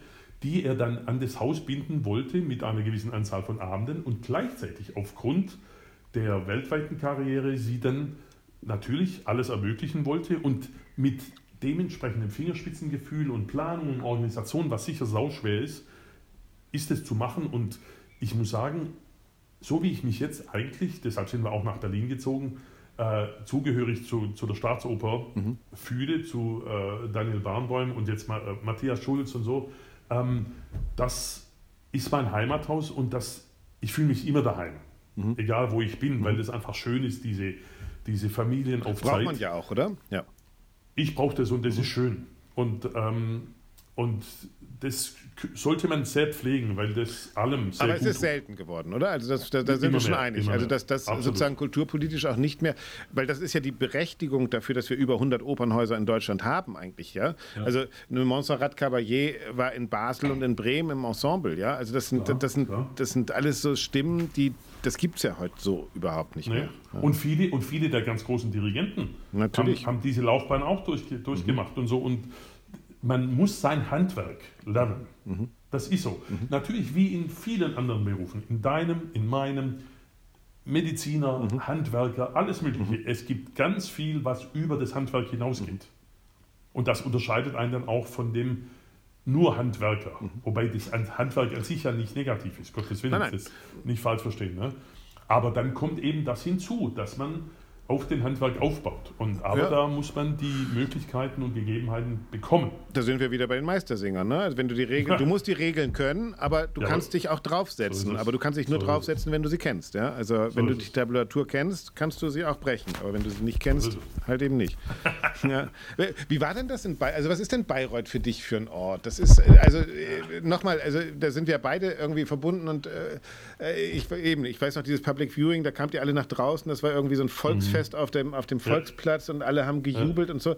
Äh, ist das schon was Besonderes, da an diesem, diesem Wagner-Haus zu singen, das Wagner selbst gebaut hat, mit diesem merkwürdigen Orchestergraben, mit diesen ganzen Freaks, die ihren Sommerurlaub da äh, verbringen, unter einer großen Deutschlandfahne in dieser Kantine, die getäfelt mit irgendwelchem Holz ist? Das ist doch absurd. Es ist, es ist, es ist anders geworden. Die Kantine ist viel moderner geworden. Ja. Aber jetzt mal von dem abgesehen. Also gut, man muss erstens sagen, ähm, Globalisierung auch natürlich in unserem Gewerbe. Ja. Bayreuth ist nicht mehr der Wagner-Nabel der Welt. Ja. Es gibt, man kann, jeder kann das aufzählen, Häuser, Ensembles, wo es höchst klassigsten Wagner-Gesang gibt. Und Inszenierung und bahnbrechende, viel beachtete Inszenierung und so weiter.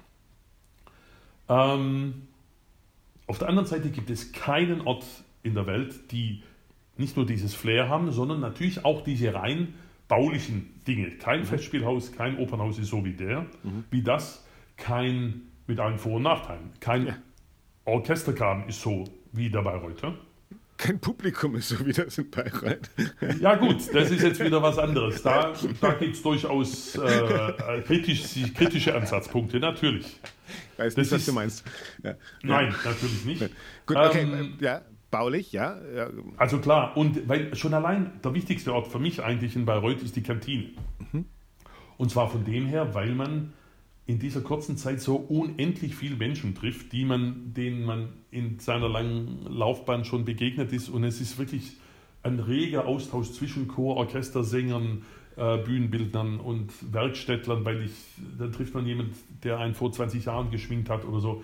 Oder auch junge Leute, nicht Ja, ja. nur alte oder so. Und das ist ganz arg schön. Und das muss man ist schon mal, das muss man schon noch mal erklären. Also da ist man in einem, da ist man in diesem Festspielhaus, an diesem Mythosplatz. Und da ist unten Mhm. im Bauch sozusagen ein, ein wirklich hässlich vertäfelter Raum mit einem äh, bescheuerten Buffet mit irgendwie so aus Glas. Und dann gibt es einen großen Innenhof mit ein paar Schirmen. Auch hässlich, kann man eigentlich mal sagen. Ja. Ja, sie haben sich bemüht, es wurde moderner jetzt Und da letzten Jahren. sitzen dann tatsächlich alle rum. Ne? Und da Es sind irgendwie auch alle gleich. Und, eben egal, ja, ob die und Maske und die Regisseure, die, Kostüme. größten Dirigenten, die größten Sänger, die Genau. tollsten Bühnenbildner, Kostümbildner oder der einfachste Handwerker. Mhm. Und das ist, äh, das ist wunderbar. Das ist wirklich ganz speziell. Das gibt es in anderen Häusern auch. Ja. Aber ist was ganz Wunderbares. Man kann nichts künstlich aufrechterhalten. Natürlich mit der Person Wolfgang Wagner, das, der hat es sehr geprägt, das habe ich kaum mehr mitbekommen. Und am Anfang Eva und Katharina und danach Katharina. Jeder Mensch ist anders und deshalb ist auch das anders und das Ja. ist gut so. Ja. Und sie haben auch, Bayreuth hat auch kapiert, dass man nicht alles einfach konservieren kann.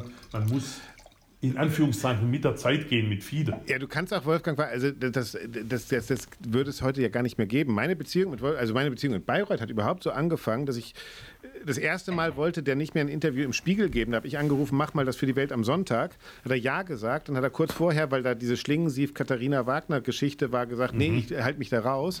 Dann bin ich nach Bayreuth gefahren, habe mich auf die Bank gesetzt und habe gewartet. Und dann kam der alte Mann an und hat gesagt, dann habe ich gesagt, Herr Wagner, wir hatten eigentlich gestern einen Termin.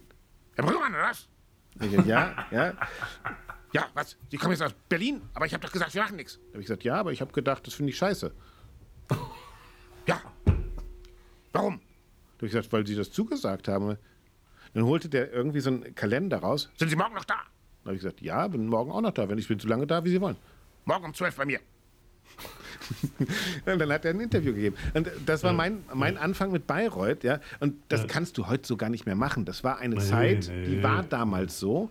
Und das, Ja. das geht heute gar nicht mehr. Ne? Nee. Aber Weißt du, aber das, jetzt kommen wir auch zu so an den, zu den Mythen. ja. Ähm, und das, auch da kann ich nur von, von mir ausgehen. Ich finde es ganz toll. Tradition und so alte Orte, weil ich nicht in, ich erstarre nicht in Ehrfurcht. Aber beim ersten Mal, wenn ich, als ich nach Bayreuth kam und Vorsang oder so, da dachte ich auch, boah, Hammer. Und jetzt ist es schön, aber ich, jetzt ist es Job im besten Sinne. ja. Als ich das erste Mal an der Scala sang oder äh, Münchner Staatsoper oder in New York oder was weiß ich, das ist, es muss normal werden für einen. Ja, Sonst kann man aber nicht das ist es funktionieren. bei dir gerade nicht. Also da- da- das, das habe ich mir aufgeschrieben. ja. Also jetzt Corona äh, ausgefallen. Bei dir das erste große, was ausgefallen ist, glaube ich, war die Tosca an der Metropolitan Opera mit Anna Netrebko, glaube ich. Und was Vorher da, im ganzen März an der Scala Salome mit Riccardo Schai. Aber egal. Mhm. Genau, Ja. aber äh, ich habe verfolgt auf Instagram bei dir und äh, bei Anna Netrebko äh, euer, eu, eure, eure Weinorgie, dass es nicht stattfinden kann. Ja? Also es ist eben nicht normal. Eine Tosca mit Netrebko und Volle als Scapia an der Metropolitan Opera ist eben nicht normal. Das kannst du mir Nein, nicht das war erzählen. vor zwei das ist nein, das sage ich, nein, nein, nein, wo nein, nein. Michael Ich- Volle, das meinte der ich nicht. alles gesehen hat, es irgendwie schon geil gefunden hätte, wenn es stattgefunden hätte, oder? Hallo, hallo. Zu Recht äh, gerückt in dem Sinne. Normal wird das Tun mhm. im Moment, dann ist es höchste Konzentration auf das Tun und auf die Erfüllung der Ziele, die man sich selber gesetzt hat und so weiter, bla bla bla. Aber an der Met zu singen, ich denke, ich sitze oft da und denke, sag mal, ich bin zwar schon 30 Jahre da, aber trotzdem, was ich alles machen darf mhm. und wo ich das machen darf, mhm. Hammer. Mit wem? Mhm. Und mit wem auch, natürlich. Und als vor zwei Jahren war das nämlich 18, als Anna ihre erste Tosca machte in, in einer Repertoire-Serie. Mhm. Da war ich dabei und das war, wir hatten nicht nur einen heilen Spaß, sondern es war aufregend und es war toll und mhm. man sitzt da und das zeichnet für mich Anna auch so aus, dass sie nicht nur phänomenal singt, sondern eine wunderbar normale ja. menschliche Kollegin ist. Und damals war auch jemand dabei, Yusuf, und wir sind seitdem mhm. intensiv befreundet und es ist einfach nur schön. Mhm. Und Was ist ein Unterschied, Anna Netrebko zu erstechen oder einen anderen Sopran zu erstechen? Als Skapja meine ich. Gut, ich habe jetzt schon einige erstochen. Äh, Entschuldigung, einige erstachen mich. Ähm, Achso, nee, anders. Entschuldigung, das ist ja mein Fehler. Ähm, ja, es ist. Ich habe Respekt vor allen tollen Sängerinnen, ob man jetzt die manche mehr und ja. Sängern, die man mehr und manche, mit manchen ist man enger. Ja. Und mit einer ist es einfach easy und mit anderen ist es nicht so easy oder so, aber das ist wurscht. Solange man miteinander kann und man ist professionell, ist es okay. Und mit Anna ist es natürlich besonders, weil sie, es gibt nicht die beste, aber für mich ist sie eine der absolut großen unserer ja. Zeit. Und mit ihr dann sowas zu machen und dann wäre es noch eine weltweit übertragene HD-Performance gewesen, das ist natürlich. Ja. Da weiß das man ist schon, sehr besonders und nicht normal. Weinen. Da darf man schon ein bisschen hallo, weinen. Ja? Hallo, Ich wünsche euch echt und ich wünsche uns vor allen Dingen, dass es mal irgendwann wieder nachgeholt wird. Und äh, Schauen wir mal. Wo so viel Schauen nachholen, wie jetzt ausfällt, kannst du wahrscheinlich auch nicht. Ja? Schwierig, schwierig. Aber jetzt Herr Volle, wir haben darüber gesprochen, dass man die Tränen, ja, wenn, wenn irgendein Bekannter stirbt und man das Requiem singen muss, äh, unterdrücken muss. Man äh, muss sich von Anani Trepko erstechen lassen als Profi. Äh, aber was verdammt war denn in diesem Fallstaff los, als diese äh, Maggie Page äh, da auf dich zugekommen ist und mit dir gesungen hat und diese Oper äh, ein Leben lang weitergegangen ist mit der damaligen Sängerin Gabriele Scherer, die jetzt sozusagen Mutter deiner zwei Kinder ist? Und vor allem meine Frauen, mein, gerade in dieser heißen Zeit, mein, der, mein Fels in der Brandung und meine tollste Partnerin und meine geliebte Frau. Ja, ja das, das, Einzige, halt was, was da habe ich heute gelernt bei Facebook, sie kann nur nicht so gut irgendwie Kuchen kochen, ne? also backen. Das, das, das war, ging heute in die Hose, habt ihr heute gepostet irgendwie.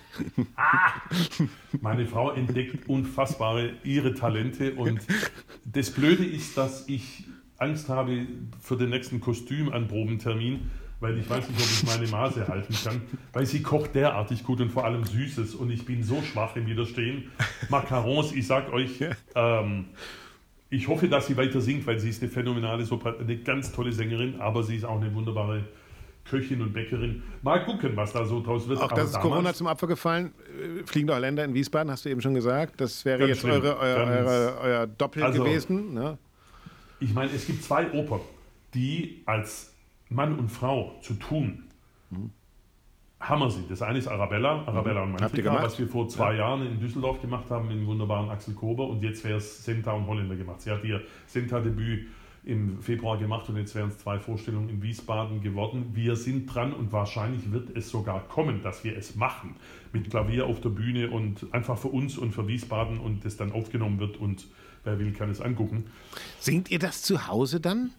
Übt ihr das zu Hause jetzt schon, so in Corona-Zeiten? Wir werden das dann jetzt, wenn wir das dann, wenn das stattfinden sollte in zwei, drei Wochen, dann werden wir zusammen auch hier zu dem Coach gehen und das dann machen. Und das ist ähnlich wie bei der Arabella. Wir haben das dann auch vorher zusammen gemacht und ahnten schon, was das werden wird. Und als wir dann in Düsseldorf auf der Bühne waren und es in der Vorstellung machten, es war so unfassbar berührend.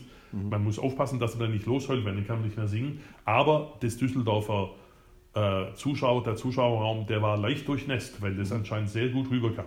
Und die Kinder und kommen dann noch so mit klar, wenn ihr irgendwie beim Frühstück sagt, die Frist ist um, Baby, komm, wir gehen jetzt mal in den Garten oder sowas? Entschuldigung, die Kinder kümmern sich einen relativ feuchten Dreck um, was wir da machen. Und das ist gut so. Wir schleppen unsere Kinder, jeder darf ja machen, was er will. Und andere schleppen ihre Kinder mit fünf Jahren in den Parsival für 20 Vorstellungen. Mache ich nicht, machen wir nicht. Mal gucken, wir führen sie sanft in diese Genre ein. Aber ähm, also ich freue mich auf jede Vorstellung, weil natürlich das, Nichts gegen alle meine Sentas, aber mit ihr das zu machen, es ist der Hammer. Und so war das eben auch damals 2007 in Baden-Baden bei Falstaff, wo ich noch den Fort sang. Und tja, das Leben. Ich Ja. hatte nie gedacht, dass Und sowas hat Boom passiert. gemacht. Ja. Aber, aber boom. Ja. Sowas von. Eins der schönsten Interviews, die ich mit dir gelesen habe, ich weiß gar nicht mehr wo, ich glaube, das war auch in irgendeiner äh, Regionalzeitung, da hast du gesagt, naja, und dann habe ich mit der zwei Kinder und in der gleichen Zeit habe ich auch zwei neue Kinder. In der gleichen Zeit Das war der Kater, Entschuldigung, der Kater hat hier was abgeräumt. Oh, der hat aber gut abgeräumt, ja. Ja, so ein Ständer. Jetzt ist er weg. Das macht ein. Kater immer. Erst abräumen, dann wegräumen. da, da hast du gesagt, naja, äh, mit- Gabriele habe ich zwei Kinder und seitdem ich sie kenne, habe ich auch zwei neue Knie gekriegt. War das, war, war das ein Witz oder war das wahr? Das, das stimmt zwar, ich habe 2011 zwei neue Knie, das steht aber in keinem Verhältnis zu meiner Frau. Also, was habe ich denn da für einen Scheiß erzählt? Entschuldigung. Aber das fand ich so lustig. Ich habe mit der zwei Kinder und zwei neue Knie. Das kann nicht sein, dann habe ich es nicht gegengelesen, weil so habe ich das sicherlich gesagt. Ähm, aber es stimmt, rein, rein, rein biografisch. Okay, lass uns, lass uns noch auf eine andere äh, Parallele kommen zwischen uns. Äh, ich habe schon gesagt, ich habe in Freiburg studiert, äh, du warst da unten und es gibt ein, es gibt wahnsinnig viele Filme auf YouTube und was weiß ich was online mit dir, die man alle nachgucken kann und Backmasters und ich weiß nicht was alles. Aber einer der meistgeklicktesten Filme im Netz von dir ist ein, ja was ist das? Ein, Mag das habe ich mir aufgeschrieben, ein Magnetresonanztomograph äh, wo du was singst und sozusagen in Schwarz-Weiß werden deine Stimmbänder und dein, dein, dein Rachenraum gezeigt. Und gemacht hat das der, der, der Stimmendoktor Professor Matthias Echternach, der mit mir zusammen, so und jetzt kommt nämlich die Connection, in Freiburg studiert hat und dilettantisch auf dem Feldberg Ski gefahren ist. Jawohl. So, jetzt bist du dran. Nee. Ja. Ist er heiß. Matthias Echternach, der jetzt in der Zwischenzeit In an München der ist. Maximilian Ludwigs, Ja. nee, wie heißt die Ludwig, e- e- egal, Ludwig in München Hallo, Matthias. lehrt. Hallo Matthias, Echternach. Genau. Mit dem ich erst im letzten November wieder zusammen sang, weil daher rührt unsere Begegnung, unsere Bekanntschaft vom Stuttgarter Kammerchor Frieder Bernius, wo er seit langem singt. Und da haben wir wieder den Elias gegeben, ich Elias, er im Tenor. Und der machte eben, als er noch in Freiburg war, diese Studie, wenn ich für jeden Klick, was dieses Video Ja. hat, einen Euro bekommen hätte, dann weiß ich nicht, ob ich heute Hättest mit dir reden würde oder 800.000 nicht. Euro gekriegt, ja. Ich sag dir, du. Also das hat mir auch die Verbreitung und auch den Irrsinn von dem Internet manchmal ähm, äh, nahegebracht, weil er rief an und machte eine Studie. Ich weiß bis heute, Entschuldigung Matthias, nicht genau, um was es alles ging. Das wäre nämlich Aber das nächste gewesen, weil ich habe ein Interview mit dir gelesen, wo du gesagt hast, ich habe überhaupt nicht verstanden, was der eigentlich von mir wollte. Ach du Scheiße, es ging um, mein Gebiss wurde digital vermessen. Ich musste in irgendwelche Glaskolben blasen, um den Luftstrom oder hier. Und äh, das war sicher für ihn ganz toll, weil er sagte, er, er muss mit professionellen Sängern ar arbeiten und glaube, Jonas war auch dort und andere. Man bekam kein Geld, war vier Stunden oder so dort in der Uni. Und der Schluss eben war das, dass man in die Röhre ging. Also Röhre, ne? So hier, so Ja, ging die Röhre und dann noch einen kleinen Korb, wie so ein Maulkorb, da war ein Mikro drin und dann sagte er, sing, was du willst. Und dann habe ich gedacht, okay. Und dann habe ich den Abendstand gesungen. Und dann nahm er das auf und irgendwann. Oh, oh, oh, oh, mach mich da nicht neidisch hier. da, da ist schon so viel Rotwein. Aber wenn, dann Äh, Bariton. und äh, ja, eh, klar, in der, in der Not Wie Bariton. eh alle. Ist klar. Und ähm, dann haben wir, und dann habe ich mir das einfach mal geholt, das Video. Und dann habe ich meinem Freund Markus Thiel von Michael Merkur davon erzählt. Und er hat gesagt, du darf ich das posten. Und dann hat er, der Markus wiederum mit dem Matthias in Echternach in Freiburg geredet. Und dann sagte plötzlich meine Frau, du, äh, sag mal, dieses Video, was auf YouTube jetzt ist, hat schon so und so viel tausend Klicks. So habe ich Also, deine Kehle noch nie gesehen, hat sie gesagt. Ja. Unfassbar, was dann und dann der Matthias Echternach bekam Ja. plötzlich Anrufe von CNN, von BBC, von ich weiß nicht was. Ja, da gibt es und dem wurde Film ganz auch, ne, Angst. über- ja, Ja, mhm. dem wurde, dem wurde sehr bang. Und der Hammer war jener, dass ein Kommentar irgendwo im Internet stand, irgendjemand, ein selbsternannter Gesangslehrer oder Gesangskenner, sagte, ja, es sei doch sehr ähm, erschreckend, wie doch so eine hoffnungsvolle Stimme wie die von Michael Volle doch so schnell altert und jetzt doch schon so verbraucht ist. Entschuldigung, das war morgens um halb elf und ich lag in der Röhre und leg dich mal in die Röhre auf den Rücken und hab zwar keine Platzangst, aber ne, und sing dann den Abendstand. Himmel, Arsch. Also das war schon sehr speziell. Aber was aber ist denn da jetzt rausgekommen? Also das, Keine das, Ahnung. das, keine Ahnung. Wir wissen gar nicht, warum. Da, wir machen jetzt mal Da müsst- es gibt Podcast sicher, mit es gibt- Matthias Echter nach und fragen Genau. ihn mal, was das, ob er uns das mal für Laien erklären kann, was das da Es gemacht gibt wahrscheinlich revolutionäre neue Erkenntnisse über die Tonproduktion im menschlichen Hals. Und da habe ich damit beigetragen. Ich bitte das zu notieren. Ich habe es notiert, ist auch in Zeiten Danke. von Corona natürlich nicht unwichtig, ja, was in so einem Hals passiert.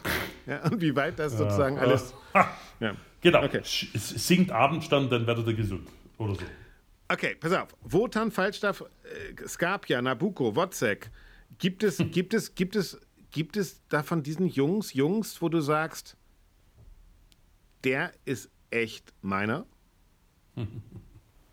Mein Bruder Hartmut hat wieder. mal gesagt, Hallo, als ich ganz. Hallo Hartmut.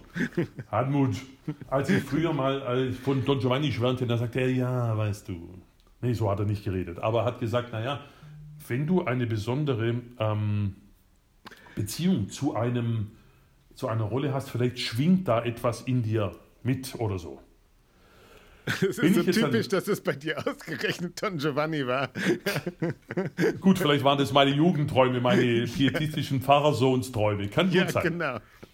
Aber, also ich würde streng verneinen, dass ich insgeheim ein Scarpia bin. Obwohl ich den auf der Bühne wahnsinnig liebe. Sax Ein Skapja ist Papageno. auch nur böse. Also Skapja ist so eine typische italienische Opernfigur. Der Ja. ist einfach, da, da gibt es auch nichts Gutes mehr dran zu erkennen, oder? aber du musst ihn wahnsinnig delikat und interessant machen. Da hat auch Puccini so geschrieben. Ja, ja, Du aber, musst sehr viel, ne? aber Aber, den können wir auch psychologisch ja. nicht, nicht, nicht legitimieren, Nicht oder? so. Der ist ein Nein, Arsch. nein. Einfach, Skapja aber, ist wirklich ja, absolut. böse. Ja gut, aber so, aber der Figaro-Graf ist ein Depp. Ein Selbstüberschätzer, der zwar kurzzeitig Reue zeigt am Schluss, aber danach will wahrscheinlich wieder den nächsten Rock hinterhergeht. Mhm. Und unbelehrbar ist. Ist wurscht, trotzdem ist er einer der tollsten Partien für mich. Und der Don Giovanni auch. Und der Scarpia auch. Aber was ist denn das Tolle am Figaro-Graf? Ist es ist wirklich eine tolle Rolle? Es ist fantastisch. Was weil ist denn daran so toll? schöne Sachen, diese Sachen, die er singen darf, sind wunderbar. Ich habe auch Figaro gesungen und das ist auch toll. Und er kriegt die Frau am Schluss. Der, Graf hat die Frau, seine Frau, aber eigentlich ist er immer noch scharf auf andere. Ja. Aber ihm, Aber wird, äh, ihm wird die schönste Perdono gesungen, was es überhaupt gibt. Ja, also Das wird, ist richtig, Äh, keinem wird so richtig. schön verziehen wie dem Figaro-Grafen. Ja? Ja, aber die Frau verzeiht ihm. Er selber wird dadurch kein besserer Mensch, aber die Na, Frau Falstaff ist schon toll. eher dann, oder? Der lernt schon Falstaff eher ist draus. dann, ja, guck mal, Falstaff ist. Falstaff läuft hab- danach keinem ja, Rock mehr hinterher, oder? Wenn er noch kann, schon. Aber das ist ja, naja, relativ. Aber ich habe auch da jahrelang fortgesungen. Fantastische Partie. Aber wenn du einmal fort, äh, Falstaff gesungen hast, Ja. willst du nie mehr zurück. Weil, Nein. obwohl er eigentlich nur im ersten Akt diese bisschen Arie hat, der Rest sind kurze Sachen. Und trotzdem ist es der Hammer, die Partie. Ja, und Das das, ist Finale so- ist halt auch der Hammer. Ah, ja? Die es ganze ist Welt unfassbar. Ist, wie, wie heißt das? Tutto nel Tutto nel mondo. mondo e burla. Ja, Und was ist es? Welt Was ist- ist es? Es ist Bach. Es ist eine Fuge. Was Der ist der Hammer. Anfang von Meistersingern? Bach, Das ist schon richtig. ein ja. Choral. Ja. Der kommt immer wieder, der Schlingel. Du, äh, viele, viele Komponisten haben ihren Bach gut gelernt. Das ist auch Mhm. keine Frage.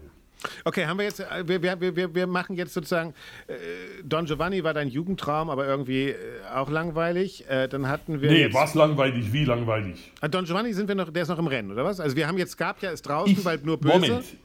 Nein, weil draußen ist gar keine dieser Rollen. Und Don Giovanni jeden Nein, wir Tag. suchen den Superstar. Äh, Michael Volle unter Superstar. Rollen. Wie? Nee, den, den, den sympathischsten, oder nee, den, den, den, den, den du am liebsten hast. Okay, Papageno bitte jeden Tag, weil das, okay, Wozzeck jeden Tag, weil das die eine der intensivsten, tollsten Rollen ist, die es gibt. Das Unfassbar. wäre jetzt, da wollte ich eigentlich hinaus drauf. Ja? Der Wozzeck ist schon dann von all diesen Rollen die charakterlich tiefste, oder?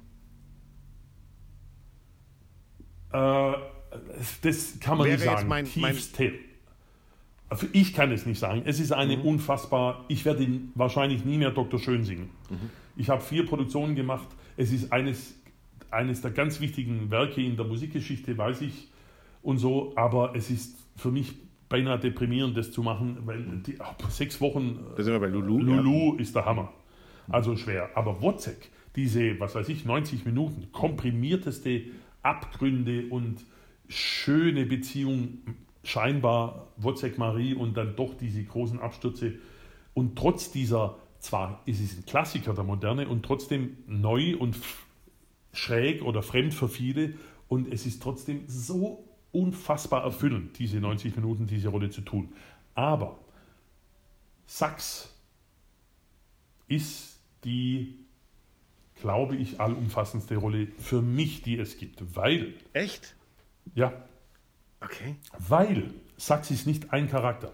Ich sage, ich werde oft gefragt, weil wenn es so um Rollen geht, und dann sage ich auch, Lohengrin Telramund, Fidelio Pizarro gehen mir am verlängerten Rücken vorbei. Böse. Weil sie Ja. böse, Sind- sind auch musikalisch. Ja. ja, und, und nicht interessant. Nee, Wobei die Opern grandios sind. Wenn meine Frau Elsa oder Leonore singen würde, dann würde ich die Rollen lernen und auch machen, um mit ihr auf der Bühne zu sein, aber sonst nicht. Holländer ist eigentlich auch Aber- gar nicht so schlecht. Holländer ist sensationell. Wirklich unfassbar, obwohl es Mhm. früher Wagner ist, aber ganz grandios. Ich, wir, wir bereiten es gerade trotzdem vor, trotz Corona, wenn wir es vielleicht doch irgendwie in einer Form machen. Und Mhm. Ja, weil ich an der, den der, nicht, der, der, ist ja, der ist ja wirklich auch so ein Gespaltener. Ne? Also ist ja wirklich. Absolut. Äh, der weiß ja auch nicht, wohin. Und aber, aber, aber, aber, die Frau erlöst ihn. Mhm. Ne? Wir Männer, ich sagte du. Naja, gut. ich weiß, aber wovon du Sachs. Ja. Oh, da, das müssen wir vertiefen. Ja, gut. Dann. Mhm. Aber Sachs ist nicht eine Rolle. Mhm. Sachs ist nicht ein Charakter, sondern ganz viele. Und das macht die Rolle, es ist wahrscheinlich die menschlichste Oper, wenn man das so blöd sagen will, von Wagner. Äh, Ja, von Wagner. Und die Rolle, die, der Mensch, die, dieser Charakter Sachs, je nachdem, wie man es macht und wie man es selber empfindet, aber er hat so viele Facetten und das ist so spannend.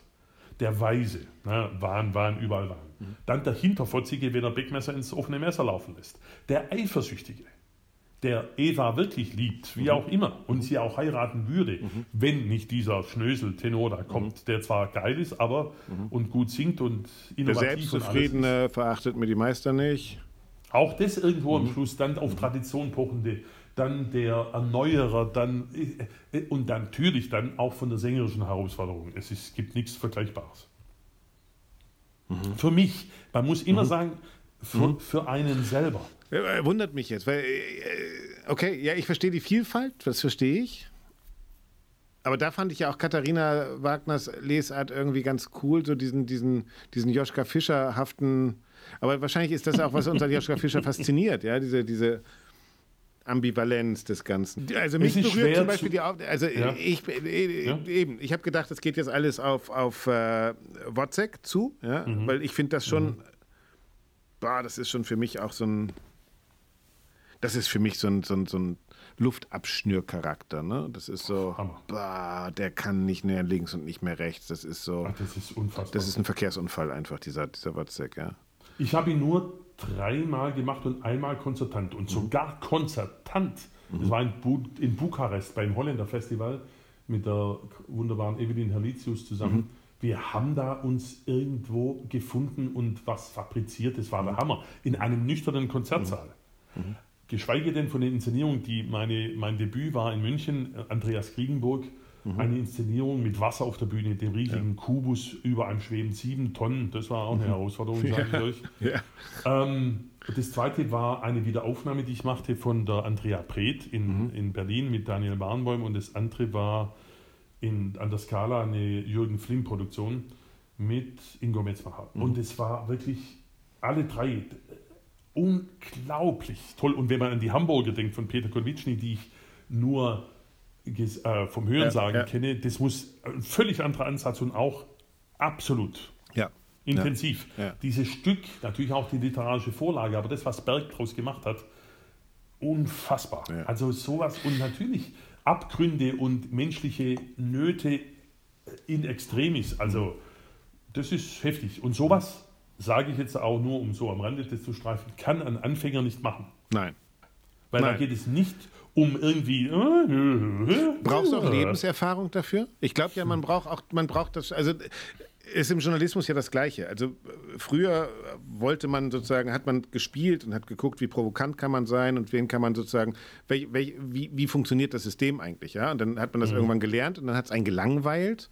Und ich glaube, erst wenn es einen langweilt, ist man ja so weit, dass man sich sozusagen zurücknehmen kann und sagen kann, okay, jetzt, jetzt weiß ich, wie das System funktioniert, aber jetzt geht es auch um, um Echtes.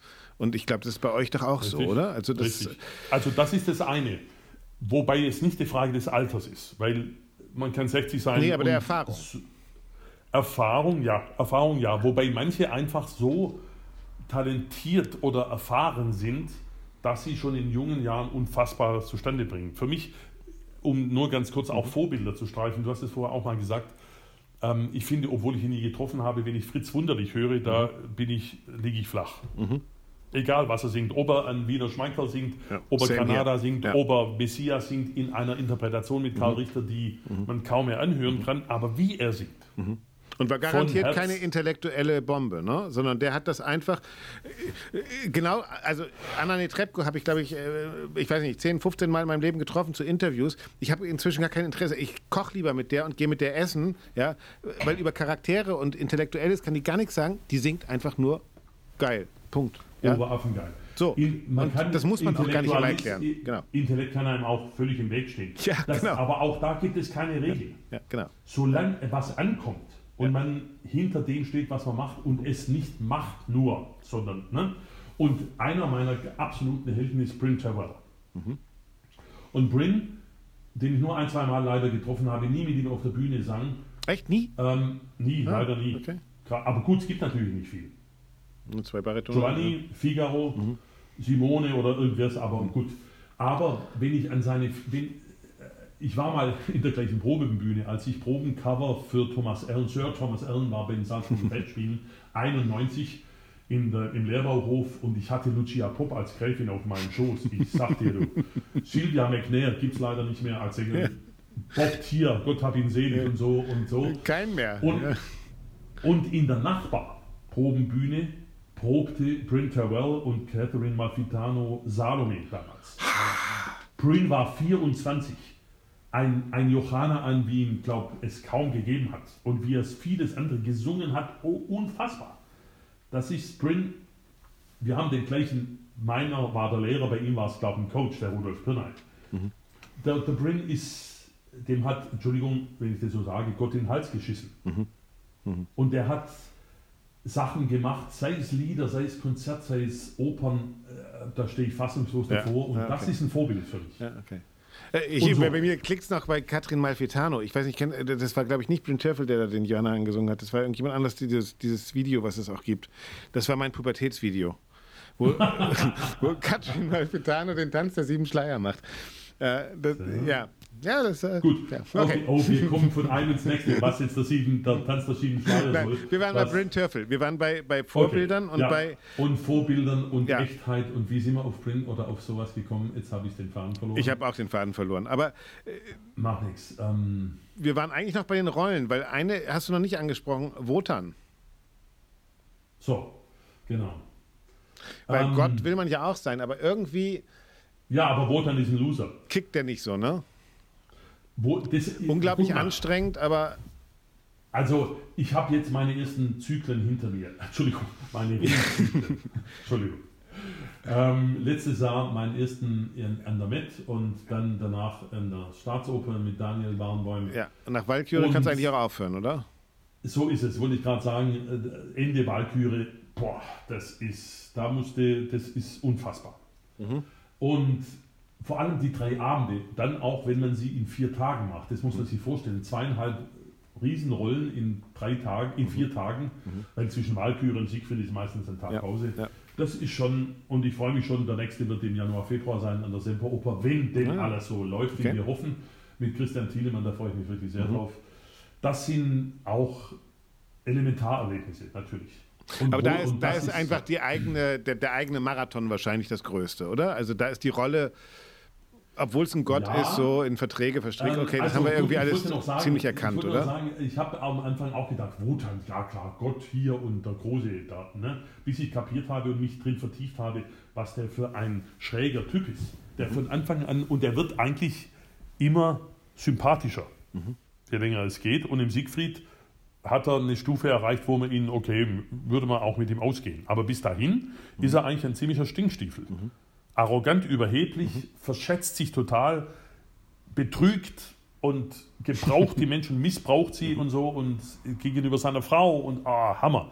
Aber die Stücke so unterschiedlich. Rheingold, ein Konversationsstück mit diesem grandiosen Loge und äh, Walküre dann dieser Abschied, oder ja. vermeintliche, aber der zuerst seine Tochter zur Sau macht, zum Sündenbock und so weiter. Und dann dieses Leb wohl, du schön. Also jeder, der Kinder hat, Unfassbar. Oh. also für jeden, der Kinder hat, gibt es eigentlich, glaube ich, keine größere Arie als Leb wohl, du kindeswürdiges Kind, oder? Also es ist Schon allein das Vorspiel, wenn er sie zurecht Ah, das, das ist für mich, das ist für mich auch als Vater die Musik, wo ich denke, ja genau, das ist das Gänsehaut. Ja, da geht's egal. Unfassbar. Also das, das ist, Unfassbar. oh, ja. Weißt du, und dann kommt wir man wieder. ja. Und dann denke ich so oft an Wagner. Ich habe ihn nie gekannt, nie kennengelernt. Lee hat nur viel, viel erfahren durch Gespräche, durch Literatur, durch Filme, durch was weiß ich. Auf der einen Seite dieses unbeschreibliche Wesen, Genie, Schaffer, Künstler, was weiß ich. Und auf der anderen Seite ein so angreifbarer Mensch. Nach dem, was man weiß. Unfassbar. Gut, es gibt es auch ja, bei vielen Künstlerpersönlichkeiten, diese Diskrepanz, aber bei ihm extrem. Weil er wirklich zum Teil ein Stinkstiefel sondersgleichen war. Ja. Wesendonks, ich habe neulich in einem äh, zweiten Film mitgemacht, wo es um die ersten, äh, um die Zeit Wagners in, in Zürich ging. Und da habe ich das auch wieder intensiv mitbekommen, wie er da mal von dieser Verhältnis zu Mathilde Wesendonck abgesehen, diesen Herrn Wesendonck gnadenlos ausnutzte. Klar, ja, natürlich. Das Der- war der sein mochte größter ihn, Förderer und dessen Frau Genau. hat er halt mal mitgenommen. Gut, ja. wie auch immer, was auch immer da war, aber er hat auch, ja, gut, so war er halt. Egal. Was heißt egal, ja. Aber wir sind bei Wotan, ja, ja genau. Also es Ja. ist schon, okay, ich verstehe es. Also ich verstehe schon, es ist toll, diese, diese Vielfältigkeit auch des Gottes zu sein, aber jetzt sind wir immer noch bei, beim, beim Best-of von, von, von Michael Volle. Ah, Oper. Ich will dich ja ne? nicht in Wozzeck reinreden, aber Nein, nein, es ist. du bist bei Hans Sachs. Du bist bei, bei Hans Ja, Sachs. also nach allem, auch, auch nach den Ringen.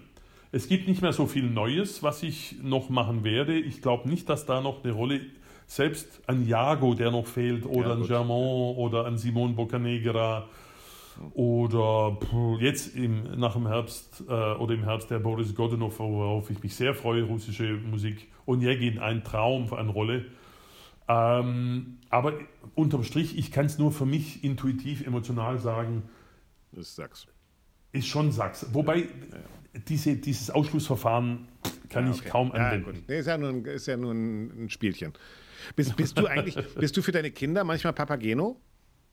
Machst du das manchmal? So, bist du so ein, bist äh, singst du denen manchmal was? Nö, nö, Die kennen dich gar nicht als Das Papageno? nö, nö, nö. Sie waren damals, das war ein ganz großes Glück, im Januar, Februar 2017 an der Bastille in Paris. Hätte ich eigentlich, ich hatte einen Vertrag dort für Meistersinger für die grandiose Stefan Herrheim-Produktion von 2013 in Salzburg. Die hätte auch an der Bastille sein sollen, wegen verschiedenen Gründen wurde die verschoben. Dann konnte ich nicht, dann brauchte ich einen Ersatz für den schon geschlossenen Vertrag. Dann schauten wir durch, was gibt es und als die Auflistung auf Zauberflöte kam, hakten wir ein und sagten Stopp. Und dann sang ich zehnmal Papageno.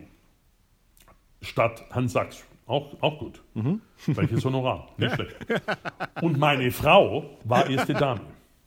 Es war so scharf. Und wir hatten einen Spaß. Es war Pavel Preslik und ähm, Stanislas de Bergerac dabei. Und es waren wunderbare Kollegen dabei. Und es war nur Freude pur. Und da waren meine Kinder dabei und haben ein bisschen auch mitgesehen und gehört. Keine Vorstellung, aber Proben und so. Und es war schon toll. Wie, sie werden das noch mitkriegen. Und sie, wach, sie wachsen Ja, mit klar. Singen Ja, auf, zehn weil ja wir hier ja. ne, und so. Aber das ist okay. Aber ich bin kein, ich mache ihn nicht hier den Papageno. Nein, das nicht. Lass uns zum Ende noch mal ganz kurz auf, auf, auf die aktuelle Zeit kommen. Also äh, du warst, äh, alle kennen dich durch, wo, welche Talkshow war das? Anne Will oder wo warst du? Ich habe es vergessen. ja, ja, wo, wo, wo ja. du äh, eigentlich das erste äh, Corona-Opfer warst, dann haben alle festgestellt, du hattest gar nicht Corona, du warst nur in Quarantäne. da, da, bist du. Entschuldigung, Presse da mal Medien-Zirkus mitgekriegt, oder? Da hast du gemerkt, was das bedeutet. Ich habe viel gelernt. Ja wenn man nicht ganz klar sagt und auch zum Beispiel gegenliest, Interviews, um, weil ein, das Weglassen einer, ein, zwei Worte oder äh, irgendwie, da können Sachen entstehen. Ja. Dadurch, dass ich, ich habe einen großen Fehler gemacht. Ich hätte ihm bei Anne Will sagen sollen, ich bin zwar in Quarantäne, ich habe aber kein, ich bin nicht infiziert. Ja. Es ist eine Vorsichtsmaßnahme, weil dadurch und weil ich plötzlich in der Bildzeitung war, nichts gegen Bild äh, oder so. Naja, doch, oder so. Doch. Oh, okay, gut. So, Früher ja. war es noch viel schlimmer. Oder Frauenspiegel oder Gala oder ja. Bunte. Dass äh, Leute, die das dann gesehen haben in unserer Schule, dann plötzlich Schiss bekamen und Angst und ja. dachten, Gott, wir sind alle infiziert. Wahnsinn. Ja. Man muss höllisch aufpassen, weil das ist der, die negative Seite oder die Gefahr, dass alles überall jederzeit zugänglich ist, dass Fehlinformationen oder, oder falsche Rückschlüsse gezogen werden können, so, oh, es ist gefährlich. Ja. Meine Güte. Aber sag mal, Michael, jetzt äh, äh, lesen wir von den ersten Lockerungen und was weiß ich was. Äh, ich als Journalist verfolge ja diesen ganzen Kram und sehe, dass Markus Hinterhäuser sagt, wir wollen gerne noch irgendwie, irgendwie Salzburger Festspiele machen.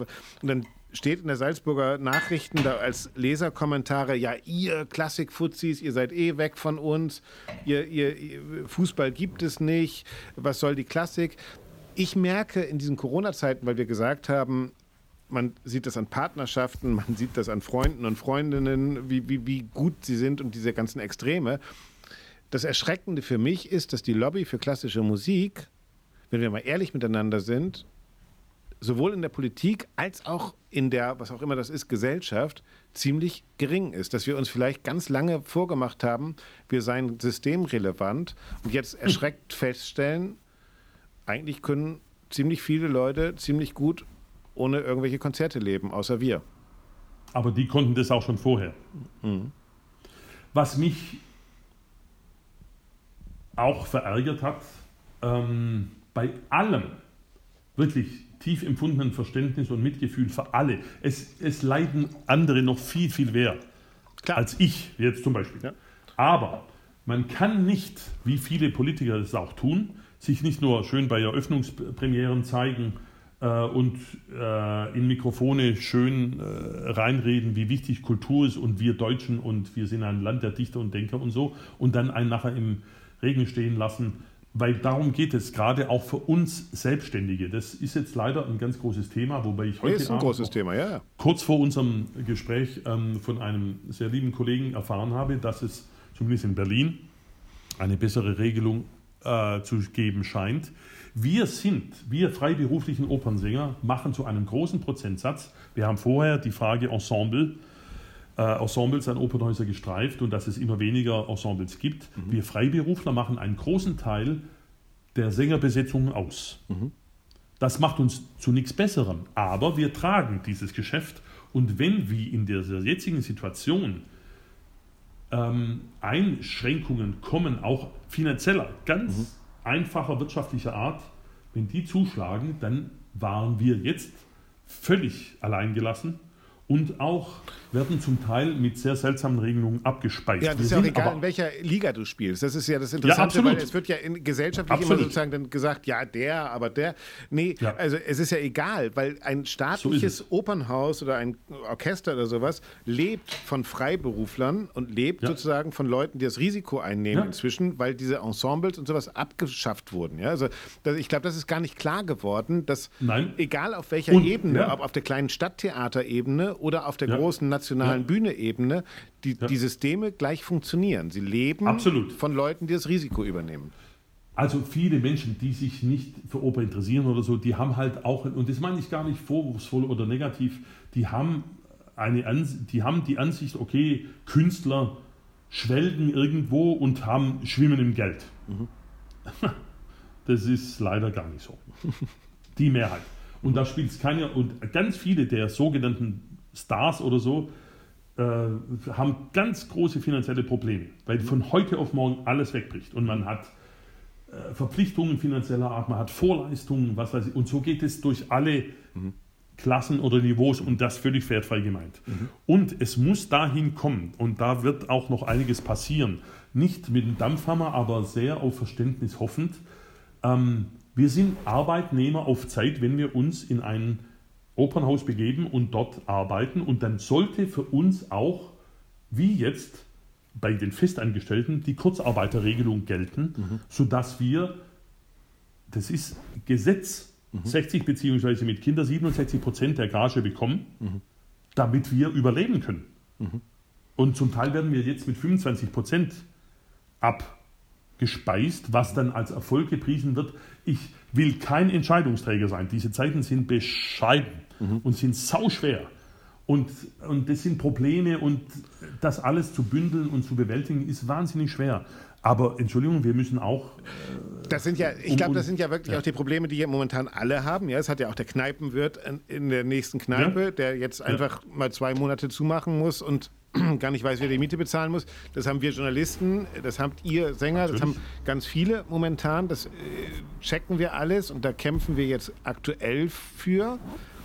Mir geht es eigentlich schon um den Schritt weiter.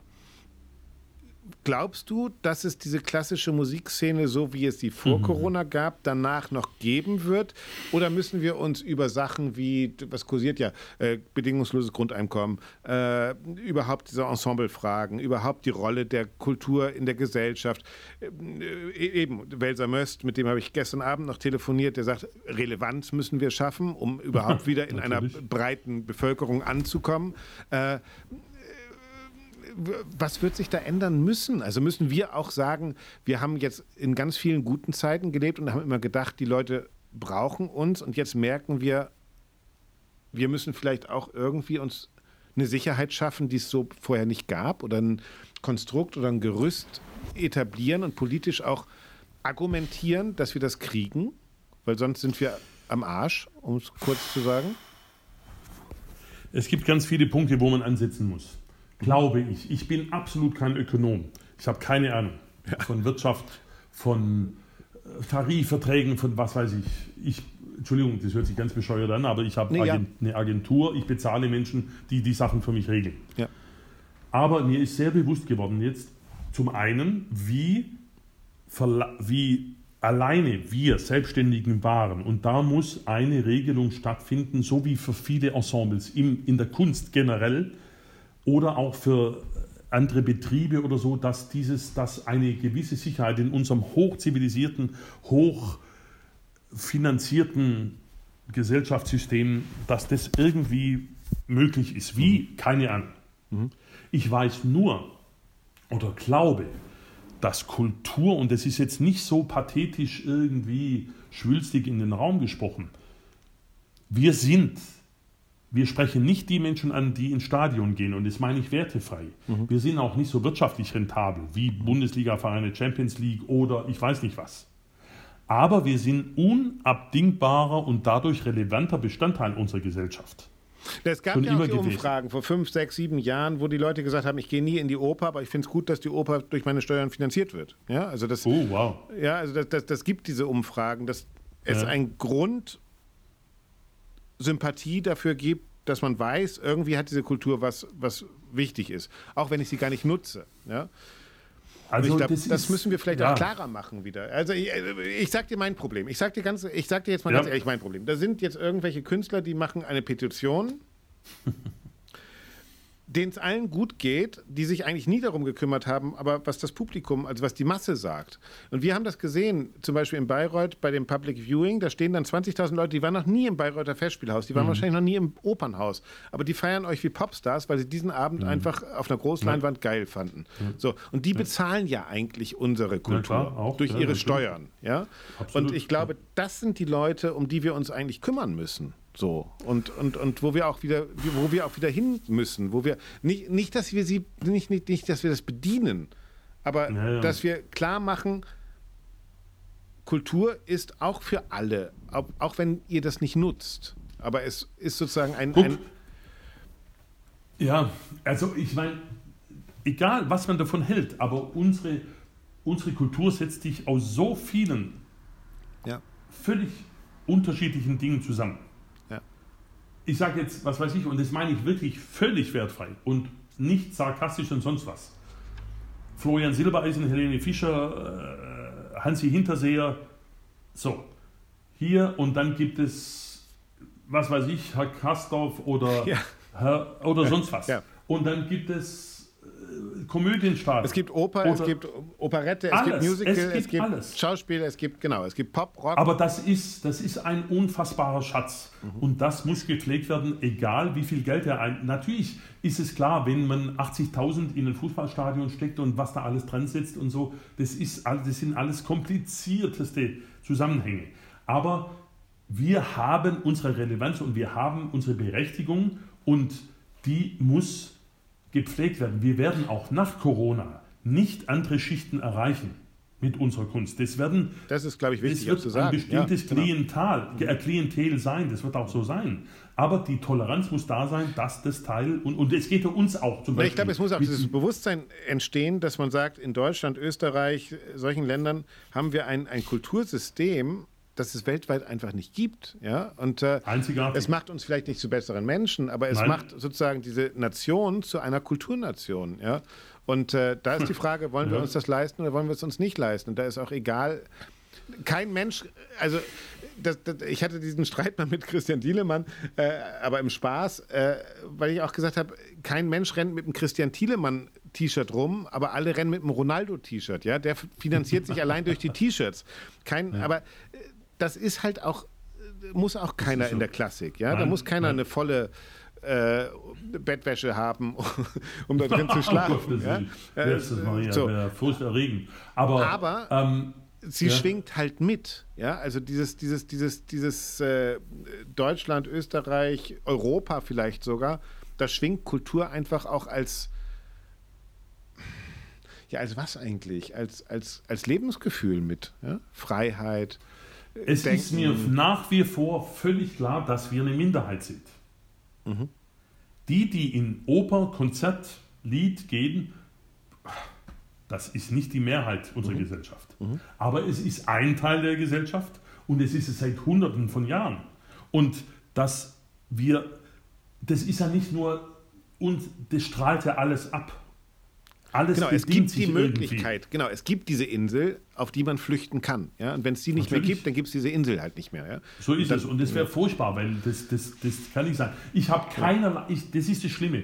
Ein Teil dieser Ungewissheit in unseren Tagen ist jetzt, wir wissen nicht nur, wann wieder, wa- wann was wieder wie losgeht, sondern wie, wie die Schäden sind, die das Ganze, wir reden nicht, ob das alles berechtigt ist oder sonst was, da reden wir nicht drüber. Aber es sind unfassbare Schäden da, die sich meiner Kenntnis völlig entziehen. Und, wie man, und wenn wir darauf reagieren müssen, wir als, als Kultur, ich weiß nicht, ob man das so sagen kann, wenn es gesellschaftliche allgemeine Anstrengungen geben muss, dann wäre ich der Letzte, der, der da nicht mitmacht. Wenn alle mitmachen.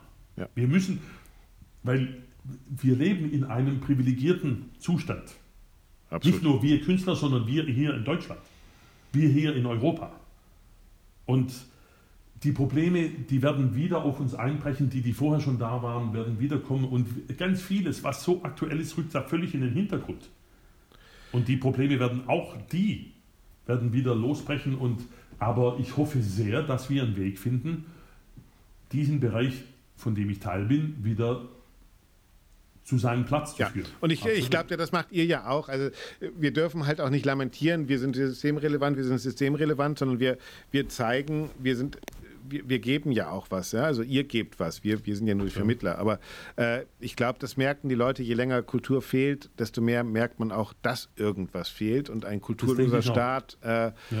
Dem fehlt ja nicht nur der Opernbesuch, sondern dem fehlt auch die Reflexion eines Opernbesuches. Und das Ja, äh, ist, äh, kann man, ja gut, das kann man in Amerika derzeit besonders gut sehen. Äh, ja, gut. Ja.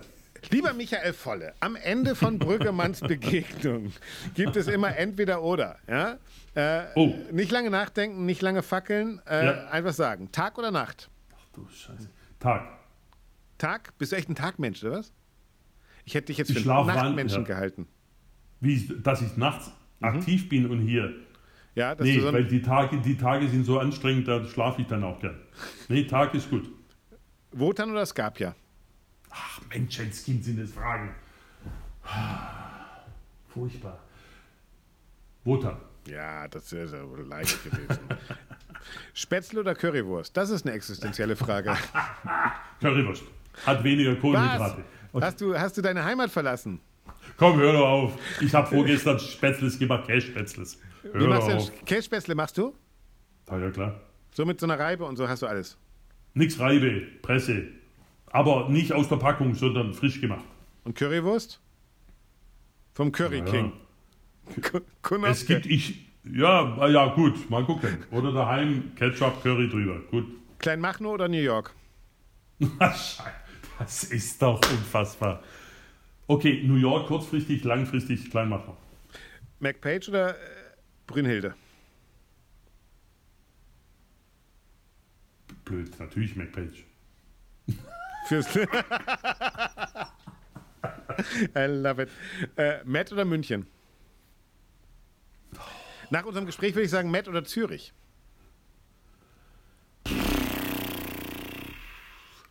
Matt. Aber nicht nur wegen Matt, sondern der Stadt. Das ist meiner Frau und meiner große Liebe. Pfarrer oder Astronaut? Pfarrer. Echt? Was heißt denn das? Was soll denn das? Lieber also Papa im. Himmel, ja, er hat's gesagt. Er hat's gesagt. Was immer du damit be, be, bezweckst. Aber Gar nichts. Pfarrer. Äh, Pfarrer. Beckmesser oder Sachs haben wir eigentlich schon beantwortet. Alles Ja. Auto oder Fahrrad? Fahrrad. Tenor oder Bass? Was lassen Fahrrad. neben uns gelten? Oh Gott, oh Gott, oh Gott. Ich, ich sag's nochmal, Tenor oder Bass? Also Tenor sind die hohen, die guten und Bass sind die Ach, was. tiefen, die noch schlechteren. Oh, das ist das gar nicht. Ist für so einen. Bratschisten eine schwierige Frage. Ne? Hör mal auf, du, sonst erzähle ich gleich ein paar Bratschowitze. Hör auf, du. Äh, Kino oder Netflix? Kino. Aufhören oder unterrichten? Was? Auf, auf was? Aufhören oder unterrichten? Irgendwann mal, nicht morgen. Du brauchst jetzt nicht ausdrücken. Unterrichten, unterrichten. Ja, glaubst du, wür- würdest du gerne unterrichten irgendwann mal? Als Folge von Corona bewerbe, bewerbe ich mich gerade um eine Professur. Sehr gut. Ich bin dafür. Eisler, oder wo? Das sagen wir jetzt nicht. Äh, früher oder heute? Oh, Gottes Willen. Ist das schwer. Heute. Letzte Frage, Ja. die ist so ähnlich. Nochmal 20 oder jetzt? Jetzt. Das ist lustig. Diese Frage stelle ich fast jedem und keiner will mehr von vorne anfangen, oder?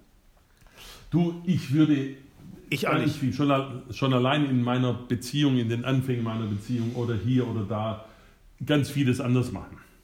Das ist, aber ich versuche einfach die Zeit, die mir noch bleibt, so gut wie möglich zu machen. Man will auch nicht mehr die Arbeit lernen. haben, oder? Wenn man überlegt mit 20 und das alles nochmal. Ja, wobei die vor zwölf Jahren, als ich meine Frau kennenlernte, da gibt es einiges, was ich hätte anders machen sollen. Aber gut, mei. Ich, Ja, ich, nee, ich kann es ja ich versuchen, jetzt ich besser zu machen. Jetzt. Nee, ich wäre auch bei jetzt. ja. Wir haben ja noch ein Ja, bisschen. Wir haben zwei neue Knie. hallo. Komm, du Jüngling, ich frage dich jetzt nicht, wie alt du bist, aber gut. Ich bin genau zehn Jahre jünger als du. Okay. Also zehn Jahre ist auch nichts. Was hast du vor zehn Jahren gemacht? 50. Da, hab ich, da war ich, habe ich Cosi Alfonso mit meiner Frau gemacht und sie war Dorabella damals noch und wälzte sich mit meinem Baritonkollegen. Das war eine harte Prüfung. Also man kann sagen, vor zehn Jahren fing dein neues Leben eigentlich an, oder? Auch das. Damals noch mit kaputten, aber original Knie, ja. Lieber Michael Voll, Haben Sie noch ein letztes Wort oder sagen wir jetzt Tschüss? Ein letztes Wort, ja. Herzliche Grüße und bleiben Sie hoffnungsvoll. Es, ich hoffe, es wird besser. Ja, ich glaube, es kann nicht viel schlimmer werden. Alles wird gut. Vielen Dank, lieber Michael Volle, für dieses sehr launige Gespräch. Dankeschön. Danke sehr, war wunderbar. Danke dir. Super. Klassikradio Brüggemanns Begegnungen. Das etwas andere Klassikgespräch mit Axel Brüggemann.